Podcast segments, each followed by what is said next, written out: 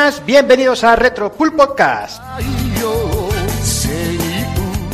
Bienvenidos a un programa más, eh, ya tocaba, sexagésimo primer programa, como nos gusta a nosotros, 12 eh, relojes, un nabo, y la verdad es que sí, que llevamos aquí ya de descantillados demasiado tiempo, pero bueno, era por una buena causa, era para que a Alex le diera tiempo de romper otro móvil y ponerse con nosotros, así que vamos a ir empezando, muy buenas, Alex Darcasca.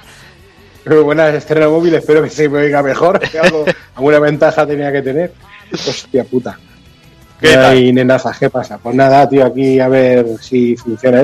De vez en cuando se me corta el cabrón, no sé si es que lo configura mal o qué. Igual tiene miedo. Pero bueno, no lo sé, mismo está cojonado. Yo creo que entre ellos ya se comunican y, corre mi, mi leyenda entre el mundo de los móviles huérfanos y nada, tío, aquí a patear ya de una puta vez el Fatal Fury, que ya el pobrecito mío, por mucho que lo queramos, lo tenemos abandonado. Sí, sí. Huele ya, como dices tú, a pescailla. Hay que ir rematándolo ya, que, la cosa está. Deseando rematar allí de una puta vez. ¿Todo bien, Alex? Bien, bien, dentro de la normalidad, que no es poco. Y estrenando móvil como una quinceañera. Muy bien. Sudorosa, o sea, que de puta madre. bien hecho. Pues venga, déjame que sabe también el señor Evil, muy buenas. Muy buenas, muy buenas. ¿Qué tal? ¿Cómo estás? Bien, bueno, un poquillo falta de sueño, que es normal en, en esta época así de, tanto curro y esto. Y empezamos el año bien, ahí, con falta de sueño, cansadete, pero bueno, nada. Con ganas de, hablar de Fatal Fury, que una saga que, nos encanta y, y, bueno, contaremos nuestras chorradas, nuestras batallitas y esas historias que siempre damos aquí de, de pesados, como digo yo. Sí, sí, bueno. pero bueno, es lo que hay, ¿no? Cansino, es lo que hay, tío. Lo que hay. El, el problema que tenéis al escucharnos. Pues no podemos hacer otra cosa. ¿Todo bien, Evil? Bueno, por lo demás. Sí, por lo demás todo muy bien. Esperando a ver si me llega el Monster Hunter Wall y, puedo echarle el diente, tío. ¿Todavía no ha llegado? Muy mal, ¿eh? No, se me fue la olla y puse una cosa mal en el pago y he tenido que, eh. esperar al puto lunes. Eh. Ah, esta vez no me puedo quejar a Amazon, o sea esta sí es culpa mía, pero bueno, ¿qué le vamos a hacer? Ya jugaremos el lunes, no hay problema. Bueno, ya nos contarás. Ya por dos días no me voy a morir. Bueno, bueno, no serás el primero. Ya ves. pues venga, déjame que salude también al señor Daño Sam. Muy buenas. Muy buenas, ¿qué tal? ¿Cómo vais, chicuelines? ¿Qué tal? ¿Cómo lo llevas? Mm, bien, bien, tío. Decirle a Devil que, que, contra el sueño este así que le atormenta ahora, igual un vasito un colacao calentito le iba guay. ¿eh? No sé, no, mejor una hostia. una llave del, llave del sueño de Homer Simpson, tío. Eso también me gustaría aprenderlo. Joder, qué violencia, chaval, por el amor de la cosa, ¿eh? ya te digo. qué, rudeza, chaval. Madre mía. Están pronto las hostilidades. Se pone ya faltón de primera macho, hay que andar. Sí, sí, que, después del, del Goti la cosa aquí sale las madres de pasear rápido, ¿eh? Sí, sí, ya te digo. Ya te digo. Sí, señor. Pues nada, tío, muy guay. Ya con ganas de retomar aquí el, el especial Garou. Y que. Mm, seguramente, como pasó tanto tiempo, estaba ahora escuchando y digo yo, joder, seguro que volvemos como, como los típicos viejetes, ¿sabes? A repetir las míticas coñas y bueno, Evil seguro que va a contar alguna batallita por bueno, ya estamos. Ya aquí a él, la puta cara, A él le pasa hasta en el mismo programa, ¿eh? O sea... claro, claro. Es, como Alex, es como Alex, yo no, yo no seis veces. Pero yo no me duermo, yo no me duermo. no, espérate. Yo sí, yo sí. Que luego te, lo, te pones las dos partes seguidas y dices, joder, ¿cómo puede ser tan cansinos con las personas? Lo mismo, lo mismo me pongo a mear que hay la puta boca oh. Pues nada, que deluxe, con ganas de, de hincarle el diente ahí al programita que promete. Bueno, venga. Y déjame también que, aunque ya se ha metido por medio, que sabe el señor Taco muy buenas. ¿Qué pasa, chavales? ¿Qué tal? Ya, ya sabes, tío, es que tardas mucho en saludarme y últimamente me dejas para el último siempre. ¿Sabes qué, ¿sabes qué hago? normalmente cojo el, el orden de, Skype y me sale el último que, que, que, yo. No, no, no. son... Skype manda, Skype manda. pero yo como no me, puedo, no me puedo callar y menos cuando se meten con el Evil o el Kafka, pues... Ah, por cierto, por cierto, antes de que sigas... Eh, tengo que hacer de aquí un, Tengo que pedir perdón públicamente, porque cuando decías que Xenoblade en modo portátil se veía como el ojete y todo eso, pensaba que estabas haciendo el hater. Y tiene, y tienes toda la razón del mundo, la verdad que, parece otro puto juego cuando lo ves en la tele. Gracias. Ahí te voy a dar la razón sin que sea como precedente. Bien, bien. La próxima, la próxima me la darás con el Marian Rabbit, ya verás. Pues es posible. Mm. Por cierto, puedo aprovechar la cuña así un momento para decir que, que, que vuelvo a vender una Xbox One. Joder. A este ritmo vas a tener que dar dinero, dinero para que te se la lleven, ¿eh? Dinero para que se la lleven, tío. No, no, pero esta vez es de verdad, la vendo. Madre mía. ¿Qué es esto, tío? El- aprovechando el programa para el mercadeo, Sí, tío. Qué rastrero. Qué rastrero. Y- y un bazar de Turquía, coño. ¿eh? Y por vigésimo quinta vez, ¿eh? que es lo peor. Un. Z de Switch y un Mario Odyssey, por si alguien los quiere. Hostia puta. Madre cómo está Madre el panorama, tío. Y, un, y unas nalgas peludas también. venga. También. Ah, No, eso hay lo da hacer- gratis. Cacerucha para la coleccionista del God of War, tío. Ay, jolín. Madre mía. Bueno, aparte de tus ventas, ¿todo bien, Juanan? Sí, eh, ahí vamos. Un poco cansado, mucho curro, pero bueno, siempre es bueno. Y así que no, no me puedo quejar, la verdad. Con agujetas en la polla. Joder. es que te destruye estas cosas, tío. Madre mía, ¿cómo estamos? ¿Se me ha, oí- se me ha oído? No, no, Ese color de rosa. Clarinete, ese está oído. no, no, no, Vale, vale. tranquilo. Se alta. Estamos aquí en Petit Comité, tranquilo. Nada, si no está escuchando nadie, no pasa nada. Escucha, si es más que la envidia, si es más que la envidia, claro. También es verdad. Pues nada, después de esta aportación tan importante, yo creo que vamos a ir dejando el programa, digo, las presentaciones. Esta fálica. Vamos a ir dejando las presentaciones y vamos a empezar porque esto tiene pinta que va a acabar fatal hoy. Si acaba, si acaba.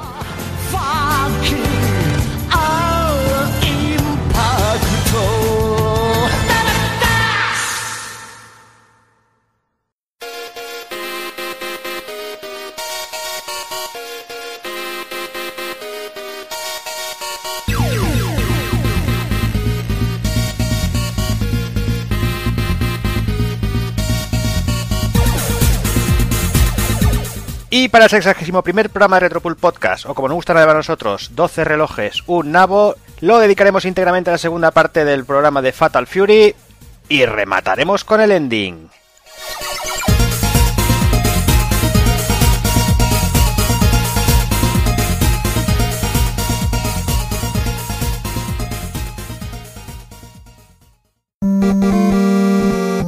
pulpofrito.com Me gusta.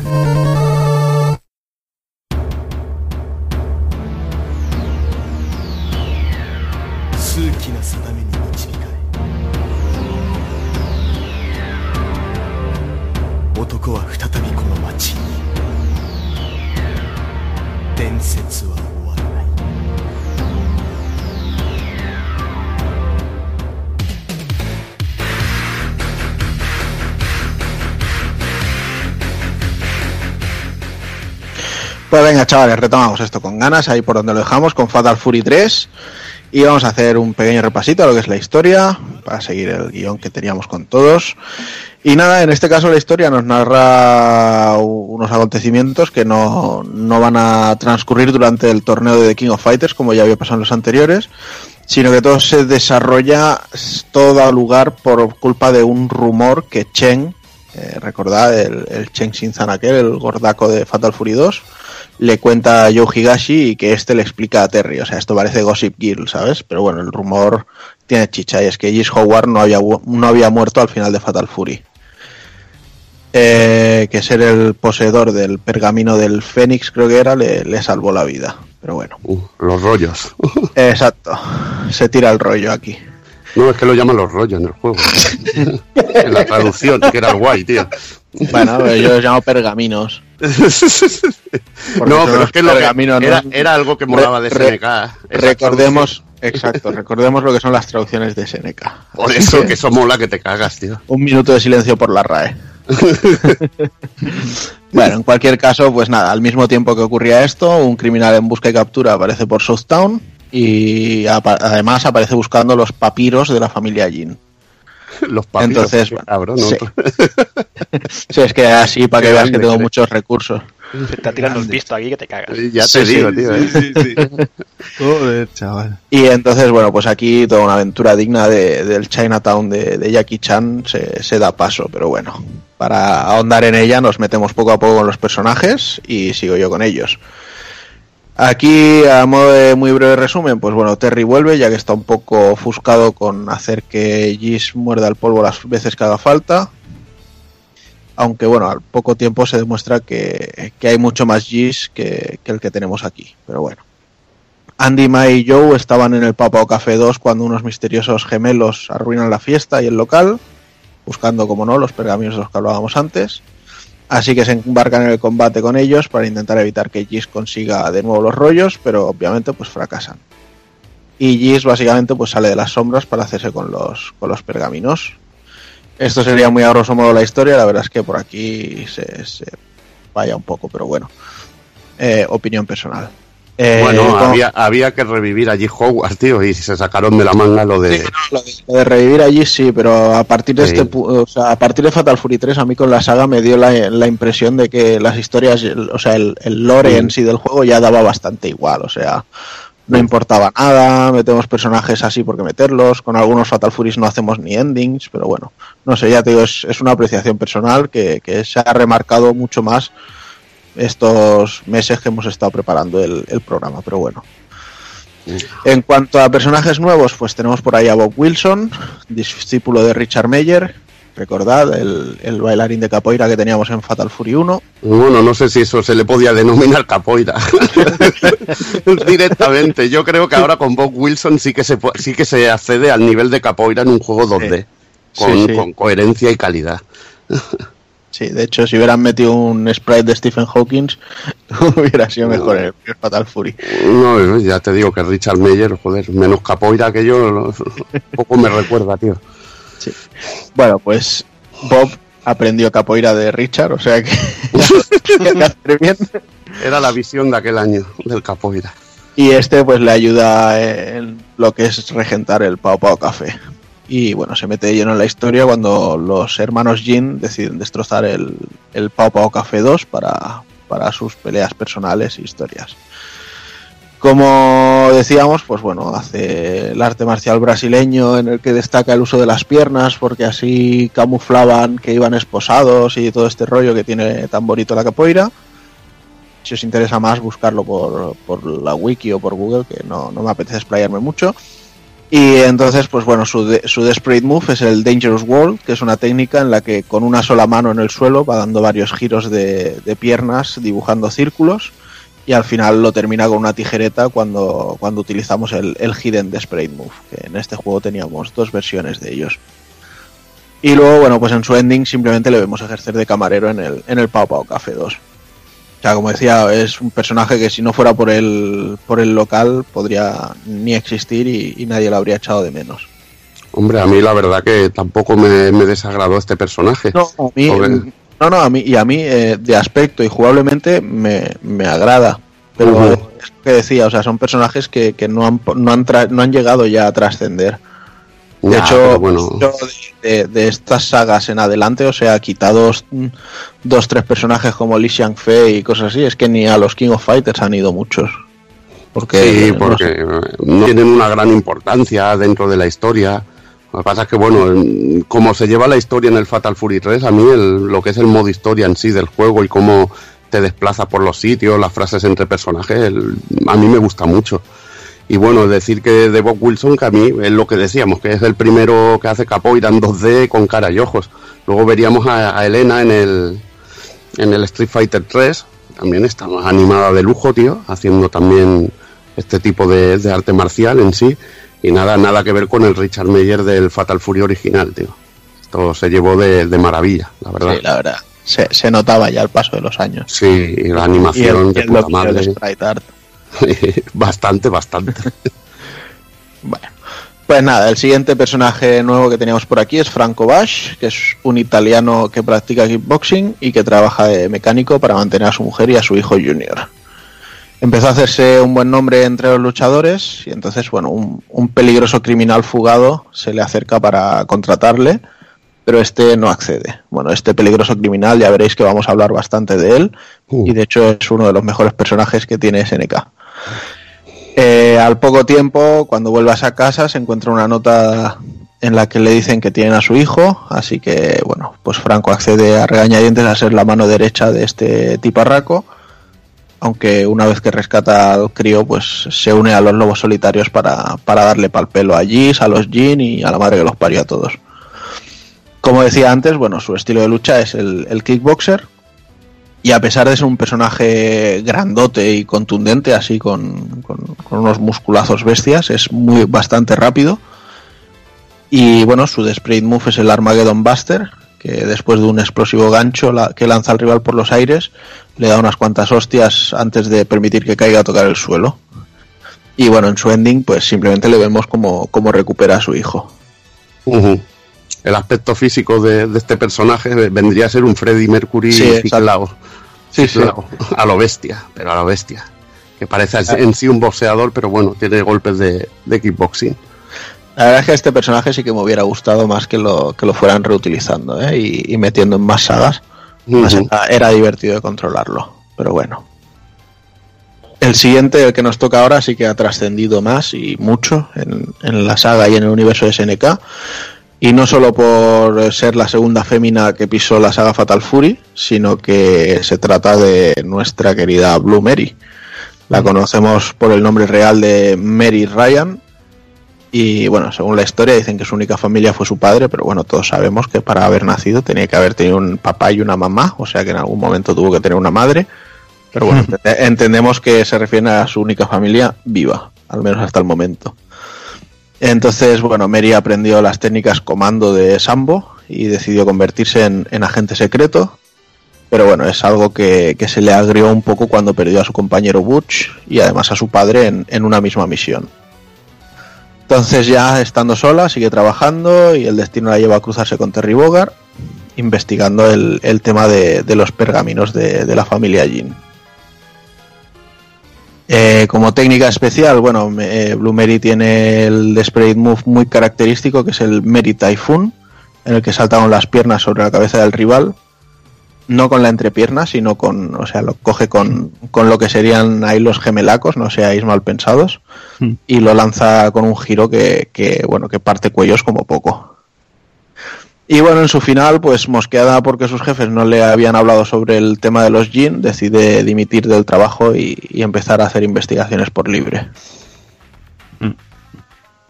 Ahora es cuando no me acuerdo yo de si en la anterior parte comentamos que en algún momento que, que yo es que de hecho lo leí por ahí que estaba inspirado, bueno, cuando diseñaron el personaje en, en C18, en el androide de Dragon Ball. Ujú. Bueno, no, no sería muy descabellado, ¿eh? No, porque tiene un aspecto bastante similar. Mm. Pero bueno, único- personaje chulísimo. Sí, Lo único que está, en vez de elegir al Krilin, pues elige a Terry Bogard, o sea, tonto no es. ya ves. Bueno, pues venga, uno más. Vamos con Honfu, otro personaje bastante interesante que tenemos por aquí, proveniente de Hong Kong. Es un policía y artista marcial especializado en el combate con nunchakus y con un aspecto físico muy, muy, muy similar a lo que sería Jackie Chan y además a Bruce Lee. O sea, parece un, un vástago de ambos.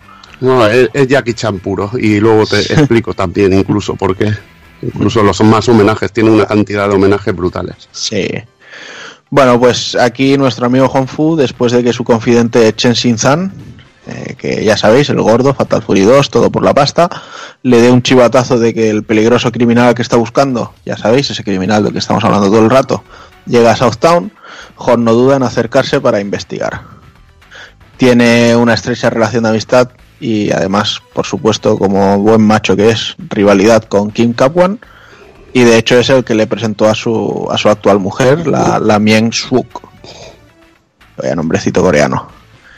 Y además, pues también tiene una relación basada en el respeto con, con Chen Xin-zan, que actúa de, de informador para él.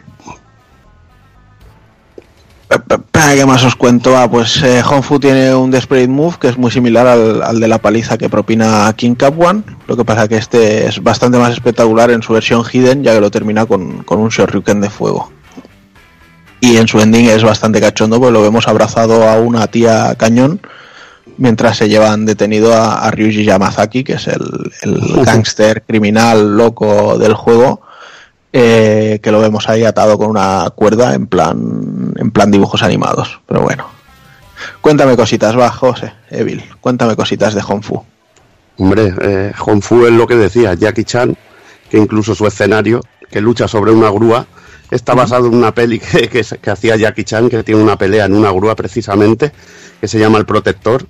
Y ese tipo de detallitos y luego lo que es también un cachondo y que muchas veces se golpeará a sí mismo, la manera de ser del personaje, la personalidad de que lo dotaron es que era puro Jackie Chan. Era un cachondo mental totalmente, pero total, total y también basado en el personaje que Jackie Chan ha interpretado en muchas películas de Hong Kong de, de policía que, que, está contra los delincuentes y todo esto, el aspecto el, del personaje que ya lo ves y dices, joder, es Jackie Chan, si has visto pelis y bueno, era lo que tenían los videojuegos de lucha en aquel momento, que se pillaban a veces muchos estereotipos de artistas marciales y se llevaban a la pantalla en forma de sprite. Y esto era Hong Fu.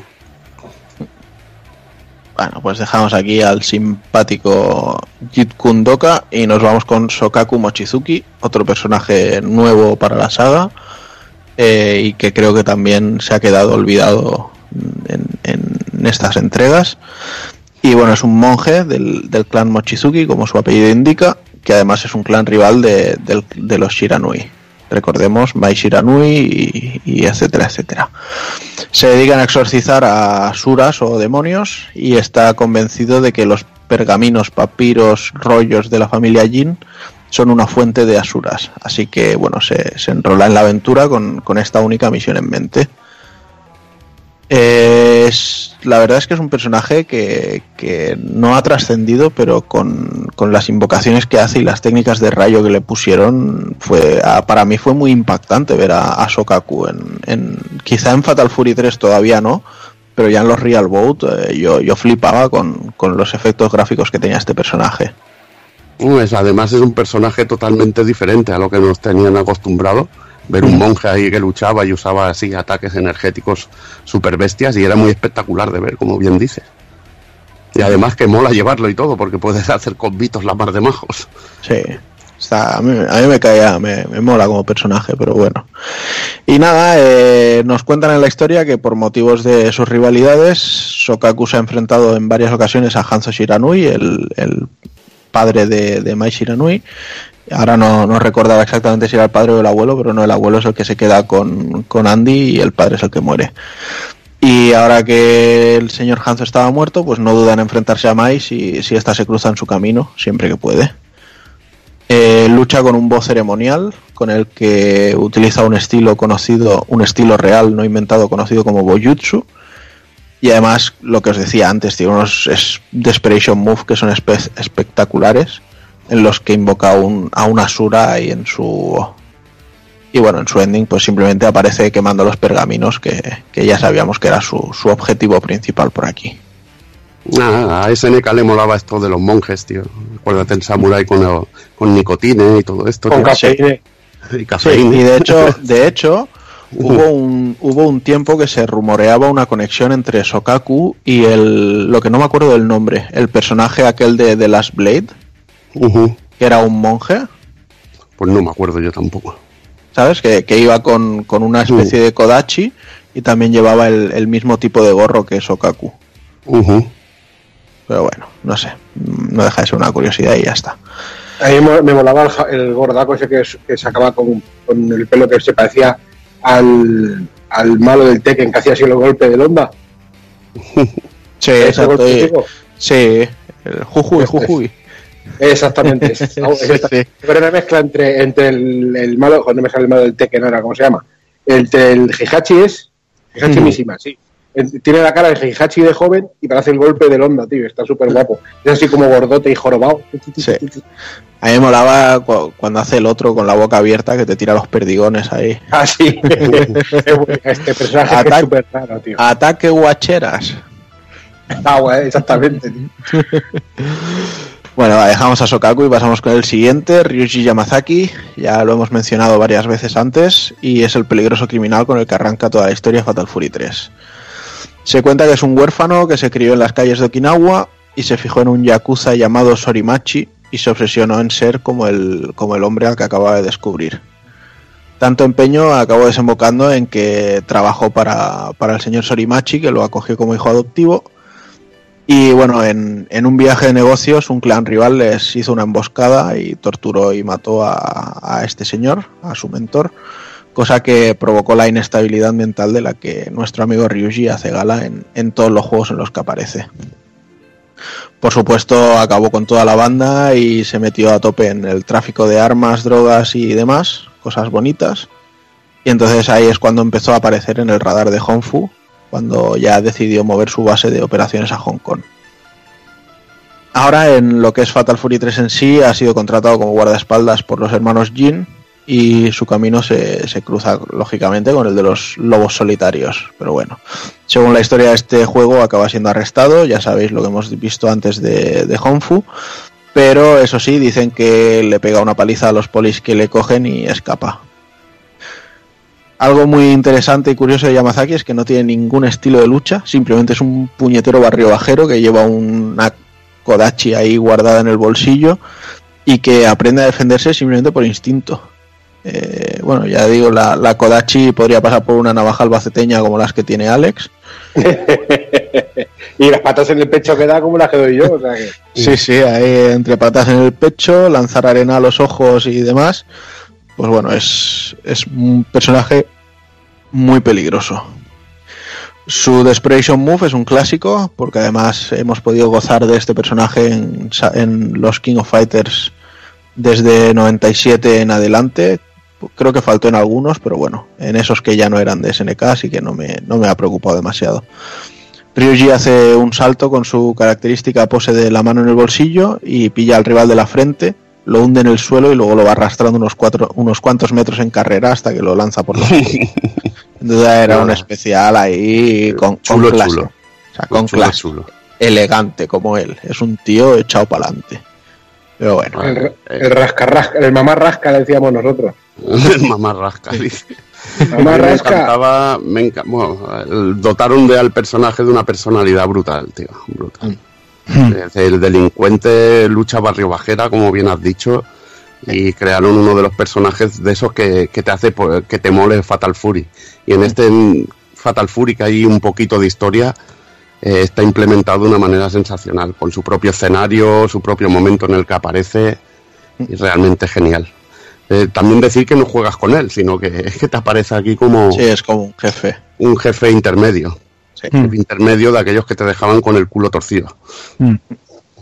Pinta de jefe y, y carisma tenía, ¿eh? Ya te Sí. digo, ya te digo. Bueno, y para terminar por aquí, pues tenemos a los gemelos Jin, que son Jin Chonshu y Jin Chonrei, descendientes de la dinastía Jin y que ejercen de, de jefes finales del juego. Si hacemos una partida así un poco regular, pues saldrá Chonshu, mientras que si tenemos una partida buena, aparecerá Chonrei. Esto es algo que empezó a hacer SNK, eh, incluso con los Samurai Shodown te ponían una especie de time attack y si acababas la partida antes de determinado tiempo o Bueno, aquí va por, aquí va ya los Aquí era por el rango, ¿no? Sí, aquí va bueno, por pues- rango de puntuación. Eso lo, lo- bueno, lo empieza empieza en este juego a meterse en los Fatal Fury. Vale, Ahora lo pues en la lo jugabilidad. dejamos. Exacto, Ahora lo lo dejamos, lo dejamos para ti ahí. Y nada, pues dicen que su familia murió por culpa de una epidemia en su tierra natal, pero bueno, antes de morir les confirmaron, que eran los descendientes del gran guerrero Qin Wang Long. Crecieron como pudieron y tenían un carácter bastante altivo, que hacía que no cayesen bien a mucha gente, y tanto que cuando eran unos chavalines, otros críos les pegaron una paliza que los dejó al borde de la muerte.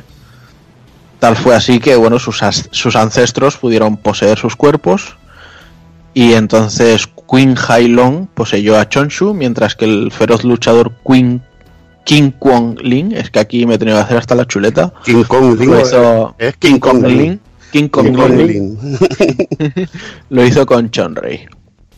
Y aquí ya en este punto lo único que tenían en mente era recuperar los pergaminos de la dinastía que estaban en Southtown y así pues poder resucitar a Wang Long y con ello recuperar sus cuerpos mortales. Ambos utilizan el mismo estilo de combate, el Teiyouken, que se traduce como el puño del soberano, y esto a mí me suena a, a Rao puramente. Mm. Eh, Puño y soberano tiene que ser Rao, pero bueno. Y sus expresión característicos son una pequeña esfera de energía que en el caso de Chonshu absorbe la vitalidad del rival, mientras que en el de Chonrei es una esfera de poder muy destructivo. Y bueno, al final de Fatal Fury 3, eh, ya sabéis, Jess Howard se hace con los pergaminos de la dinastía Jin y ahí lo dejan hasta el siguiente juego. Pero antes de eso, nos vamos con José que quiere hablar de los rangos, la jugabilidad y todas estas cosas. Bueno, decir que G. Howard es jugable en este juego. Eso, Sí. también, es- eso también mola muchísimo. Y que bueno, que también nos faltan los Bogart, nos falta también Joe Higashi, o sea que tenemos también antiguos personajes que habían salido en anteriores juegos. Además de un plantel bastante renovado, que son los personajes que ha sido, que ha sido explicando. Bueno, pasamos a la jugabilidad, que supone una auténtica revolución dentro de la saga, cambiando muchas cosas respecto a anteriores entregas.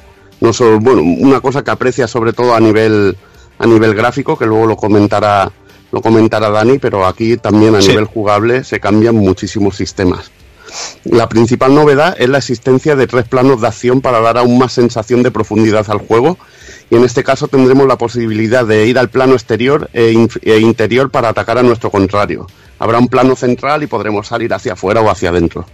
Le da también un toque de estrategia al juego y también lo hace un poquito más complicado. Decir que, bueno, eh, también podemos usar un botón para hacer combos de plano, que llamaríamos, de, de poder empujar al, al otro personaje a un plano, traérnoslo para este. Y la verdad que eso es bastante chulo, muy espectacular quedaba. Eh, decir que cada personaje tiene una buena variedad de golpes especiales, eh, quizá no tanto de combos, que son bastante prefijados en sí, pero bueno, también los hay, la verdad. También los hay. Eh, perdón, Mm, alguien iba... Yo te puedo, te voy a comentar que jugablemente sí que se nota más. no sé cómo decirlo, menos agraciado, menos como más terco, ¿no? Es justo por eso, porque cuesta mucho, o sea, parece que van a entrar los combos por, pues, por este cambio, por las animaciones, por todo esto que, que estás contando, y sin embargo te das cuenta que no, o sea, que son, es en plan, puedes encajar a lo mejor un débil, un fuerte y un super, y se acabó, ¿sabes? Y que son todo rollo como corta y pega, ¿no? Y, y jugablemente, pues es eso, tío, que se no sé, no invita tampoco a, a seguir jugando, no te sientes ahí mm, eh, viciante, unido al, al- al control como pasa, como veremos después en a lo mejor en los Real Bout y demás. Bueno, es que el siguiente es el que verdaderamente perfecciona y es muchísimo más jugable. Mm. Aquí la verdad que es un comienzo de saga y hay que decirlo, yo lo estuvimos probando también en su momento, le estuve dando caña, le pegué una partida, mucho Mm. más chungo por ejemplo que Real Bout, en el Bastante. nivel normal, bastante, más. Bastante más te podían poner las pilas en un combate tranquilamente, pero bueno, tienes Sí, que sí. saber hacer los combos de plano y moverte entre plano bastante bien Sí. y todo eso. Y decir que la jugabilidad en este juego se ha quedado bastante, bastante anticuada y sencillita. Incluso para mí es más, más jugable y más divertido jugar a Fatal Fury Especial que Fatal Fury 3. Pero lo que me gusta de Fatal Fury 3 es otra cosa. Es el nivel gráfico, es el nivel musical y es la historia. claro. Y es el modo historia, que es chulísimo. Claro. Pero bueno, vamos a seguir un poquito con la jugabilidad. Decir que no faltan los ataques desesperados, como bien ha comentado Juanan, cuando tenemos, nos queda poca energía. Incluso habrá uno especial que aparece en raras ocasiones y que aumenta los efectos de este movimiento, que sería un, un súper secreto así, como el triple Jaser de Terry Bogard, que mediante truco podemos activar en, en, en el juego para poder hacerlo siempre que queramos. Que es algo bastante chulo. También veremos que acaba- al acabar con nuestro, eh, con nuestro rival con determinados golpes en el sitio adecuado, veremos una animación especial, como lanzarlo al agua dando volteretas o que caiga una, lámpara del techo en la, en la fase de, de Bloomery. Son esos detallitos que le metía SNK que la verdad que eran flipantes, que tenían un curro que te cagas. A mí me gustaban muchísimo esas cosas. Podrían haber pulido quizá algo más, pero me molaba ese nivel de locura de, de meter esta, estas chorraditas. Bueno, eh, las animaciones y todo eso se las curraron, la verdad que muchísimo más. Y lo que había hablado antes, lo que había comentado antes Juanan, eh, que para bueno, para dependiendo de cómo juguemos se nos califica, se incluye un sistema de calificación de nuestra habilidad de combate y va determinado por una letra que va de la D a la triple S. Esto es importante porque dependiendo de lo que hagamos veremos un final u otro. Y, y también lo que esto conlleva es que nos perdamos algún que otro interesante combate, es decir, que veamos a uno del, a un gemelo o a otro gemelo. Y podamos ver el, el final verdadero del juego, que la verdad que ya lo digo, es, es dificilillo. Sobre todo si te lo pones en el nivel máximo, conseguir las triple S te hace sudar. Es jodidísimo, es jodidísimo. Me parece chungo de cojones el juego. Lo interesante es meter un super para acabar, porque eso te da bastante puntuación, pero bueno, Sí. lo dicho, que tienes que hacerlo muy bien para, para mantener el rango alto. Hmm. Y bueno, decir que también eh, en vez de ahora de en Fatal Fury Special habíamos estado viajando por el mundo, que era más rollete Street Fighter 2, Hmm. que lo habíamos comentado en el anterior programa, eh, regresamos al mapa de Subtown. Eh, y esto, bueno, eh, es una. A mí, me, a mí me, me mola, me molaba mucho también cómo lo presentan y cómo nos vamos moviendo entre escenario y escenario de personaje. Que aquí también me gusta que cada personaje tiene su, su propio escenario, que son detalles molones. Y bueno, escogeremos también a nuestro primer rival entre Joe, Mary, Bob y Franco. Y tras acabar con ellos, Yamazaki nos retará a un combate de un round. Y tras esto nos enfrentaríamos a Mei, Andy, Honfu, Sokaku, Terry y Ji Howard. Y tras derrotarlos nos enfrentaríamos otra vez a Ryuji, a Ryuji Yamazaki en un combate completo y dependiendo de nuestra puntuación ya nos enfrentaríamos a uno de los gemelos o a los dos. La verdad que el juego tenía ahí sus secretillos a la hora de jugar y, y molaba aquello de que te premiaran por tu habilidad. Hmm. Y la sorpresa de encontrarte con eso sin saber por qué a veces. Aparte que el Yamazaki tenía un escenario que era, estaba de la hostia. Muy guapo, muy guapo. Me molaba muchísimo. Pues nada, en cuanto al apartado técnico, eh, en cuanto a gráficos y demás, pues salta a la vista ¿no? ese, ese tremendo giro artístico que estamos comentando ahora, que dio aquí la saga en este título, y que por motivos obvios, pues claramente influenciado por ese, por ese pulso ¿no? constante que llevaba la, eh, a cabo en este caso SNK, la compañía con, con Capcom, con su eterna rival, la, la cual, pues bueno, también en su, en su línea, pues también había dado un pasito más adelante en ese, en ese cambio de estética, ¿no? Por la época con juegos, pues eso, como Darkstalkers, con, con el X-Men Children of the Atom y demás, pues ese, ese pasito más hacia el lado del anime y no a, intentar imitar un poco el realismo, ¿no? Y, con como el cambio del aspecto visual, pues bueno, fue tan tan fuerte, ¿no? Y, la verdad es que creo que influyente, como veis en, en ambas compañías, eh, ya que es eso, marcaría un futuro a seguir en la saga. Además, pues quisiera quisiera hacer aquí un pequeñito bypass y hablaros sobre sobre una figura clave ¿no? dentro de SNK y es responsable pues de imprimirle un, un estilo visual a sus títulos que, que no tiene igual, ¿no? Y ese no es otro que Shinkiro. Eh, Toshiaki Mori, ¿no? Más conocido como digo como Shinkiro, eh, nace el 14 de diciembre del 62 y bueno, debido a su admiración por el dibujante estadounidense Frank Francetta, pues decide estudiar dibujo técnico. Tras pasar varios años trabajando como freelance en diferentes sectores, es en el en 1990, eh, eh, coincidiendo además con lo que es el lanzamiento en sí de la Neo Geo, pues cuando es contratado por SNK. Al ser un proyecto nuevo, mola mucho porque sin giro sin giro perdón le dan tiene muchísima libertad creativa no o sea y, además pues eso llega a trabajar también codo con codo ahí con el fundador de la compañía con Ichi Eikichi Kawasaki y, y mola pues que es esto porque te dan rienda suelta tu creatividad y imprime tu tu arte y tu mm, carisma como tú veas y eso está genial. La primera carátula que realizó pues fue la de Alpha Mission 2 eh, un trabajo así realizado con técnicas así más tradicionales, eh, un poquito japo también, mezclando óleo, acuarelas, sprays y tal. Y tras esta, pues ya vendrían varias carátulas más como Eightman, Robo Army o el Sengoku, ¿no? Eh, siendo esta última una de las primeras en la que ya empezamos a, notar ahí ese estilo tan característico que, tenía Shinkiro.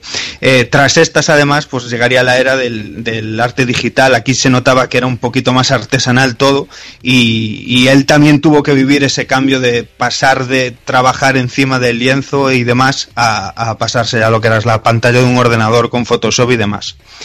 A lo largo de su trayectoria, pues no, se nota muchísimo cómo fue tocando ahí diferentes estilos, siempre probando diferentes técnicas y tal, hasta que hizo eh, tan suyo, ¿no? Ese estilo hiperrealista que, tan característico resulta y sobre todo que gracias a ello, pues imprimía de carisma y personalidad, pues cualquier ilustración de la marca por entonces, ¿no? O sea, mm, curiosamente, por ejemplo, sin llevar este sello suyo que os comento ahora, eh, su ilustración preferida, por ejemplo, en una entrevista contaba que es la de la carátula del Ghost Pilots.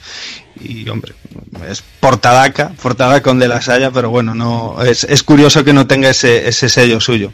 Y aunque bueno, también esta es la moneda de dos caras, ¿no? Eh, siempre hay, hay alguien que le mola muchísimo, ¿no? Este rollo súper hiperrealista y tal, que flipas cuando lo ves, que dices, joder, es que hasta el más mínimo detalle el tío dibuja y tal, y que ah, obviamente hay muchísima gente, muchísima, que, que es detractor y que no le mola nada este rollo, que le gusta más, pues a lo mejor el toque más anime, más simplón, y, y que no, que no tenga que ver tanto con la realidad, ¿no?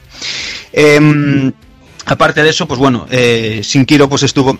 Comento esto no por otra cosa, sino porque lo tachan de muy continuista, ¿no? O sea, porque mm, hay, por, por- hay ilustraciones de la época de Fatal Fury 2 por ahí, que es que, claro, te pones a ver las caras de, de Joe, de Andy, de Terry y demás, y si le quitas los peinados y la ropa, es, es el mismo tío, ¿sabes? Y, y entonces, pues, no, no le mola ese rollo en los rostros y en las expresiones faciales que las hacía siempre igual, como quien dice. Eh, además, pues esto, Sinquiero estuvo eh, ligado como ilustrador y diseñador eh, a SNK, pues prácticamente eh, eh, toda la vida de la compañía hasta la bancarrota del 2000. Y ya en el 2001, pues ficharía, curiosamente, como, como pasaba con muchos programadores y demás. Por, la eterna rival, ¿no? Con, con Capcom en este caso, pues creando eso, ilustraciones mitiquísimas ya para títulos como el Capcom vs SNK2, el Tatsunoko vs Capcom, el Final Fight One, este, el remake, em, eh, Ultimate Ghosts and Goblins de PSP, Brutal, mu- brutal. muchísimos, muchísimos. Y la del de Game Boy Advance, que es brutal, tío. También, o sea, es que ahí tiene ya ilustraciones hasta, es eso, hasta día. Bionic Commando, El Realme también. El Realme, que es chulísima. Sí, sí, sí. Y bueno, este es un punto muy, muy importante ¿no? en la trayectoria profesional, ya que, ya que tuvo que adaptar un poco su estilo al de Capcom, y esto se nota un montón. eh, que bueno, como bien sabéis, contaba ¿no? con ese enorme elenco de artistas, rollo, pues esto, Akiman, eh, Kino Nishimura y demás, y, y que la mayoría, pues esto, tendían un, ar- un, un ap- un apartado artístico más ligado al, al manga, al anime, esos tracitos limpios, dibujos, pues mm, no tan sucios, no tan marcados como, como los de Shinkiro. Y, y la verdad es que cumplió y cumplió con creces, ¿no? Eh, podéis ver, yo que sé, eso, Marvel vs. Capcom 3, por ejemplo, que, que tiene más ese estilo que tenía él en, en SNK con, con Mutation Nation, con King of Fighters 98, por ejemplo, que si os fijáis todas las artes, a ver, se nota que es Inkiro, pero no tiene ahí ese en- enfermizo, ¿no? De la época, yo que sé, del Real Bout Special, por ejemplo, que dibujaba macho hasta las putas venas de las manos, que es una locura, ¿sabes? Eh, una pasada, macho, una pasada. Esa mezcla que consiguió hacer entre su estilo y el de, y el de Capcom por entonces. Eh, por otra parte, pues bueno, también participó en algunos cómics de Street Fighter, de, de la editorial de Udon, e incluso, pues bueno, realizó algunos trabajos para, para la serie Unlimited de Spider-Man eh, de Marvel. Eh, brutal, brutal. Este tío. Es Sí. que, bueno, me viene a la mente la- la- las portadas de Samurai Shodown, tío, con ese Haomaru, tío, hiperrealista que era brutal. Y Ay, bueno, güey. y, y hablaremos de muchas, de muchas portadas ahora, sobre todo la del Real Boat, que seguramente sea uno de sus mejores, de sus mejores trabajos, o de los que más nos gustan a los, a los fans de, de Sinkiro, tío. Sí, una sí. puta pasada, una puta Sí. pasada. Yo de hecho, bueno, por ejemplo, bueno, esa me vuelve loco, pero a mí la del, la del Samurai Shodown 2 con, con el Haomaru y con la pajita en la boca y todo, buah, es que me vuelve loco esa portada, tío. Eso es increíble.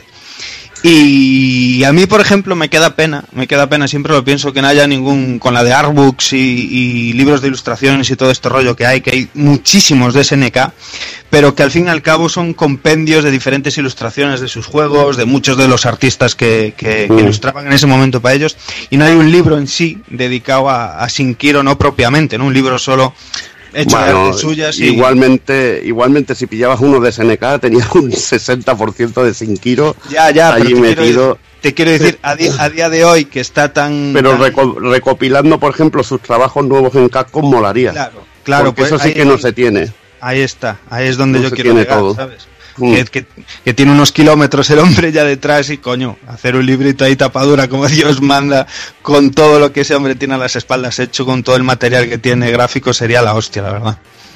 La verdad que, bueno, luego también, aparte de esto, tiene mucho trabajo de, de anuncios y de material para dentro del juego, del libro de instrucciones, Bueno, etcétera, hostia. etcétera, que tienes cantidad de material. Para mí, mi ilustración favorita es una de Heider que sale enseñando a disparar con pistola Leona. A Leona, esa, sí, es- eh, sí, esa para mí es mi ilustración favorita de Sinkiro, me parece absolutamente bestial. Muy Pero guapo, bueno, tío. portadaca, la portada misma del Fatal Fury 3 es brutal, tío. Buah. Ese Andy, tío, en una posición hiperrealista, fotorrealista, que es, eh, era lo que molaba, que parecía una foto en sí, tío, no un, no un simple dibujo manga, era algo que se salía un poco de lo normal de, de los japos, tío. Ya, ya te digo, ya te digo. Pues eh, cerrando por aquí este pequeño paréntesis con, con el tema de Shinkiro, eh, hablando ya de lo que es propiamente Fatal Fury 3, pues el título en sí obviamente que salta a la vista, que rebosa calidad gráfica, ¿no? Y, y sobre todo ya empieza con esa intro ultra impactante. eh, que es brutal. Es brutal. Vaya Vaya, intro. vaya, vaya intro, eh. Vaya intro, macho. Por algo la tenemos en el programa. Por algo la tenemos en el programa. Vaya maravilla, Ya vaya puta maravilla. Es que todo, tío, las animaciones, las frases, los cambios de plano, eh, eh, desde donde están dibujadas la- los escenarios, es, es la hostia, tío, es brutal, es brutal. Em, como digo, visualmente todos los personajes y escenarios eh, fueron redibujados por completo, con, con el trabajazo que eso supone, recordarlo bien, que, que hay tampoco hay una barbaridad de tiempo entre el título anterior y este y el, y el curro que tiene eso, ¿no? Redibujar todo, todo completamente, todos los sprites. Y además, pues, eh, que, que me gustó el cambio en sí de esta nueva estética, pues, más así, más anime, le sentaba, pero vamos, eh, magníficamente bien. Y de hecho, pues bueno, solo ver el nuevo diseño de Terry, ¿no? Así menos tirillas y tal, con ese pecho lobo, esos brazacos, ¿no? Y tal, pues ya impresiona un montón todos los personajes están cargados de un mimo que, que me recuerdan muchísimo a Capcom, la verdad, por, por los detalles en diferentes animaciones, chorradillas que a lo mejor no tienen que hacer y, y que se molestan en hacer y demás. Eh, la, la enfermedad por el detalle en este, en este nuevo juego y el rediseño, y el rediseño en sí, pues bueno, es que, es que se, se nota en algo tan simple, por ejemplo, como las sombras, que, que, es, que están dibujadas y medidas al milímetro y que bueno, os invito a todos, por ejemplo, a ver la enfermedad que se pegaron para, para plasmarlas Para en todos los escenarios y personajes. O sea, es que es simplemente increíble, de verdad. Em, esto, todo cuidadísimo hasta el más, al más mínimo detalle. Y, y, bueno, desde las miniaturas del, del minimapa que comentaba antes eh, Evil, que habían cambiado, que se veía el minimapa, bueno, pues ahora salen ahí con personajes chibi y demás, moviéndose Sí. por las localizaciones, tío, esos detalles son geniales. Y las entradillas de los personajes antes de empezar el combate, la sangre, el sudor en el impacto de los golpes. Mola mucho que en algunos agarres o en algunos eh, contragarres salen como bocatas, ¿sabes? En plan, em, con letras, eh, con kanjis japos y demás. Eh, ese tipo de toques son magníficos. O cuando Em, te dan, o cuando te dan unos tíos y el tío sale girando en el aire. Sí, Tiene como un efecto de giro que es guapísimo. Sí, guapísimo. sí, efectivamente. Algunos ataques resultan, la verdad es que espectaculares, lo comentaba antes eh, Takokun, ¿no? Como el de Sokaku este que, invo- que invoca así a Ashura, ese Oni eh, gigante y tal, otro en el que saca mini clones y demás, que están todos ahí súper bien animados, que atrapan ahí al rival según la posición en la que se encuentra en ese momento, además, y, y que tiene, vamos, el apartado de, de- el sprite art es, vamos, magnífico, brillante. El- lo que hablas de, lo- de los superataques es que, bueno, ahora tienes que ver un Power Jaser del, del Terry Bogard comparado con el Power Jaser del Fatal Fury Especial. Ya ves. Que te puedes reír. Ya ves, ya ves. te puedes Es que- reír bastante. Sin duda. Es que es muchísimo, pero muchísimo más espectacular. Y, y, bueno, eso, en esta ocasión, por ejemplo, el cambio de plano está muchísimo más mejorado visualmente, lo contaba antes, eh, lo contabas tú, Evil, que bueno, como está ahora hecho así en tres partes, pues bueno, se, es muchísimo más fluido, la transición es mucho más rápida y, está súper bien metido en los escenarios, de una sensación de profundidad de la leche. Y eso, y, vaya escenarios, el derroche de buen gusto ahí en el dibujado es, bueno, eh, exquisito.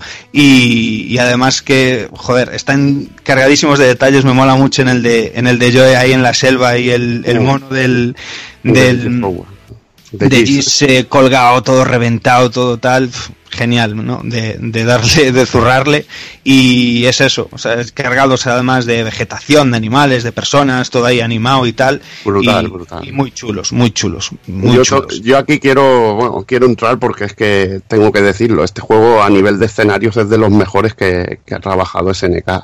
Mm. Para mí tiene el escenario un movimiento más espectacular, que era el que comentaba de, de la grúa de, bueno, el monta, es, es, como una especie de grúa que va montado montacargas. Hong Fu, montacargas grúa, mm. que es, es, que es un auténtico espectáculo. Tiene también lo del cambio de, el cambio de día, que, Sí. que va cambiando lo de tarde, noche, día. Y es que el de Hong Fu, cuatro planos de scroll, cómo va subiendo hacia arriba, el movimiento que tiene la grúa, Es un espectacular. espectáculo, cómo te sale el Chen Sin Zan en el, en el helicóptero arriba, con el sonidaco, con todo, dices, madre mía, esto es una maravilla. El escenario de Terry Bogard, el color que tiene, ese puerto, que cuando pasa al atardecer, es que alucinas. El escenario de G. Howard. El, el del acua- Este estaba en el del El acuario, acua- es. El del acuario, brutal. Qué locura, Es tío. Qué, es qué- que qué es una- de, lu- de luz, chaval, guapísimo. Es una puta, una putísima locura. El de Franco Vázquez, el, el aeródromo que están Sí. ahí arreglando aviones. Increíble. Que es, también las animaciones, por ejemplo, cuando salen los personajes en esos escenarios, que está, Sí. está tan cuidado y está tan, tan guapo. El escenario incluso de Andy Bogart, tío, que es como así un, un- como un puente así y un parque como era el de Tunfurrue en, en Fatal Fury Special, pero ciclado a nivel de detalles. sí. El juego es au- absolutamente precioso en, en el trabajo de escenarios. Mm. Igual que el de Jin Chon Rei o Jin Chon Su, el escenario, tío, el dragón este que hay detrás, también realmente increíble. Aquí Te, es mola- donde- te- te molan todos, por lo que veo, ¿eh? Joder. No, no, es que es un trabajazo. es como a nivel musical cuando lo hablemos Sí, ahora, sí, tío. sí, sí, sí, es un trabajazo. Igual, igual que, que decimos que la jugabilidad no está pulida, Ya. a nivel, a nivel técnico el juego está increíble, Sí, es sí. poco. Y además que es, es eso que comentamos, que es que es el, el choque que te produce el cambio de estético así, todo de golpe en general, flipas, tío, porque es que ya no es que solo cambien estéticamente y digas, joder, mola, mola porque esto le sienta bien, no, es que por encima tiene un curro encima, un curro encima gráfico que no es humano. Y sin más, en cuanto al apartado sonoro, pues bueno, vuelve a ser impecable una vez más y de hecho, pues aquí van un poco más allá, mi parecer, con todo lo que son eh, efectos y voces digitalizadas y demás. La intro da buena cuenta de ello, de hecho, con, con todas esas frases narradas y tal, y, y la entrada a alguno de los escenarios como, como el de la bahía, que te meten ahí en el ajo sonidos de olas, de gaviotas y demás. Ya es que es... The Lone Wolves are back. Sí. Fatal Fury 3, Road Ya to ves. the Final Victory. Impresionante, tío. Sí, me me hago polvo. Como está polvo. narrado es brutal, tío. Hago incluso, incluso en Japo está de puta madre y en inglés ya es la puta En repera. inglés es que es la polla, tío. Vaya sonidaco. Aquí se sacaba la chorra la Neo Geo, tío. Y te decía, tus consolas de 16 bits son de broma, tío. Ya ves, tío. Los guitarreos aquí suenan tela, ¿eh? Las guitarras eléctricas Sí, aquí lo, que suenan... pasa es que aquí, lo que pasa es que aquí el CD sí que le dio un punto muy, muy extra a la música. Le dio un punto muy extra. Mm. La versión de CD. Em, pues esto, por otro lado, además, todo lo que son las voces de los personajes y demás, y, tanto los golpes como nombrando los ataques y todo esto, pues bueno, se nota que pilla otra dimensión, eh, a la par que la, narración de la intro, todo con mucho más énfasis, todo mucho mejor pronunciado, más limpio, y, y bueno, todos estos detalles, por supuesto la música, que es está de la hostia, pues marcan la diferencia y dices, joder, fueron un paso bastante grande más allá en, en- en el apartado sonoro. Bueno, y aquí voy a hablar un poquito de las conversiones y supongo que me echaré un poquito una mano débil porque yo ya está eh, la saga, aunque me gusta mucho a estas alturas, ya me he pillado otras cosas y la verdad es que jugué sobre todo en recreativa, entonces las conversiones las tengo un poquito, un poquito perdidas, pero bueno, por empezar por alguna, la conversión, las versiones, vaya, de AES y MVS, lógicamente, pues la versión comentada con diferencias mínimas y las clásicas ya entre la doméstica y la arcade, con los modos de dos jugadores, los créditos libres y todas esas cosas.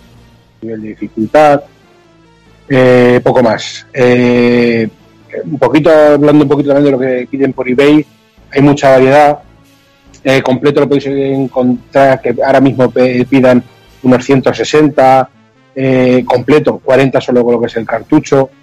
Eh, he, he visto alguno por 430 de, de- de japonés desde Estados Unidos y variando entre 379, 300, 180, o sea que hay mucha variedad. Eso para el AES.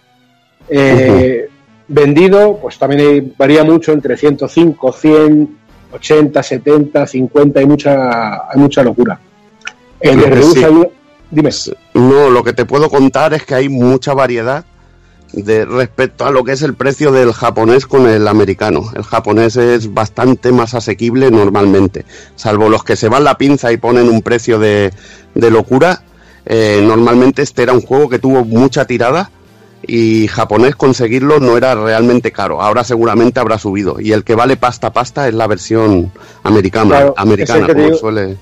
Es como el que suele- está 430, Ahí está. 379, 300, depende de también cómo esté el estado y tal. Y el japonés, incluso el cartucho pelado, está por 27 o por así, y, con, y lo que es la caja y el cartucho solo japonés por 40, o sea que tampoco es una. Bueno, que una te, puedo que te puedo comentar incluso que, bueno, yo tenía el americano y me lo vendí, saqué más pelas y me pude comprar el japonés mucho más barato y pillar incluso más juegos de AES con lo que saqué por el, por el americano respecto al japo, porque a mí la verdad que esas cosas me dan bastante igual. Y más en un juego de lucha que tampoco. Y más un juego de lucha, bueno, y además que te viene en tu idioma al meterlo en la consola, te viene en Bueno, inglés, sí. o sea que, Con o el- sea que no tienen ningún problema. Decir que este juego normalmente es de los que se usa para hacer las conversiones de cartucho. Se ve que por el mapper del, del, del cartucho este y Samurai 3 son los que más lo, lo usaban por lo, para hacer pirateo de, de cartuchos y meter otras ROMs de, de otros juegos para poderlos usar en, en AES. Bueno, ahora usan otras cosas, pero en aquel momento eran bastante cotizados y se ve que se compraban mucho Fatal Fury 3 por eso. Era bastante curioso. En, en MVS, perdón, pues también hay mucha variedad. Eh, vi un, un de español de 250 euros, ¿vale? que tampoco es mucho, 115 de Italia, eh, japonés desde Japón por 98 euros, completo, ¿eh? lo que es el full kit con, con los flyers y todo, todo el tema. El cartucho japonés solo, pues eh, por 50, 40 lo tienes fácilmente y, lo que es vendido, por lo mismo. Eh, 40, el más caro que vi con caja 80 euros, 81, o sea que no es, el número de ese no es de los más, de los más locos. Ya te digo. Luego la versión Neo CD, ¿vale? Que está, eh, tiene la banda sonora a Ranch y los tiempos de carga típicos de, la Neo y supongo que alguna cosilla más, que tú sabrás por ahí. Sí, bueno, que tiene truquitos interesantes, como poder hacer jugar con los luchadores chibi. Que veremos el sprite del luchador que salía en el mapa, pero lucharemos también con los golpes que con el hit detección que tendrían en grande. O sea que es un modo muy loco. Muy loco, ves a los luchadores enanos, pero tienes el tienes los golpes de los grandes y puedes aumentar la velocidad del juego. Aquí lo que tú has dicho, sobre todo la BSO Arrange te, te lleva el juego a otro nivel en ese aspecto. Los tiempos de carga, pues eso ya es eso no lo puedes evitar, pero lo Eso que es marca, la- marca de la Neo Geo CD, eso ya no ya te hacer. digo, y en este juego lo sufre bastante, porque como hay escenario, tiene bastante carga de, de escenario y esto eh, tiene unas carguitas bastante, bastante bestias. Pero eso sí, la BSO del SNK Or- Orchestra es, es absolutamente demencial. El, a mí me encanta el sonido de chip, pero es que esta BSO en CD te lo lleva a otro nivel. El tema de Honfu es espectacular, el tema de Franco Bass es una auténtica, una auténtica puta animalada.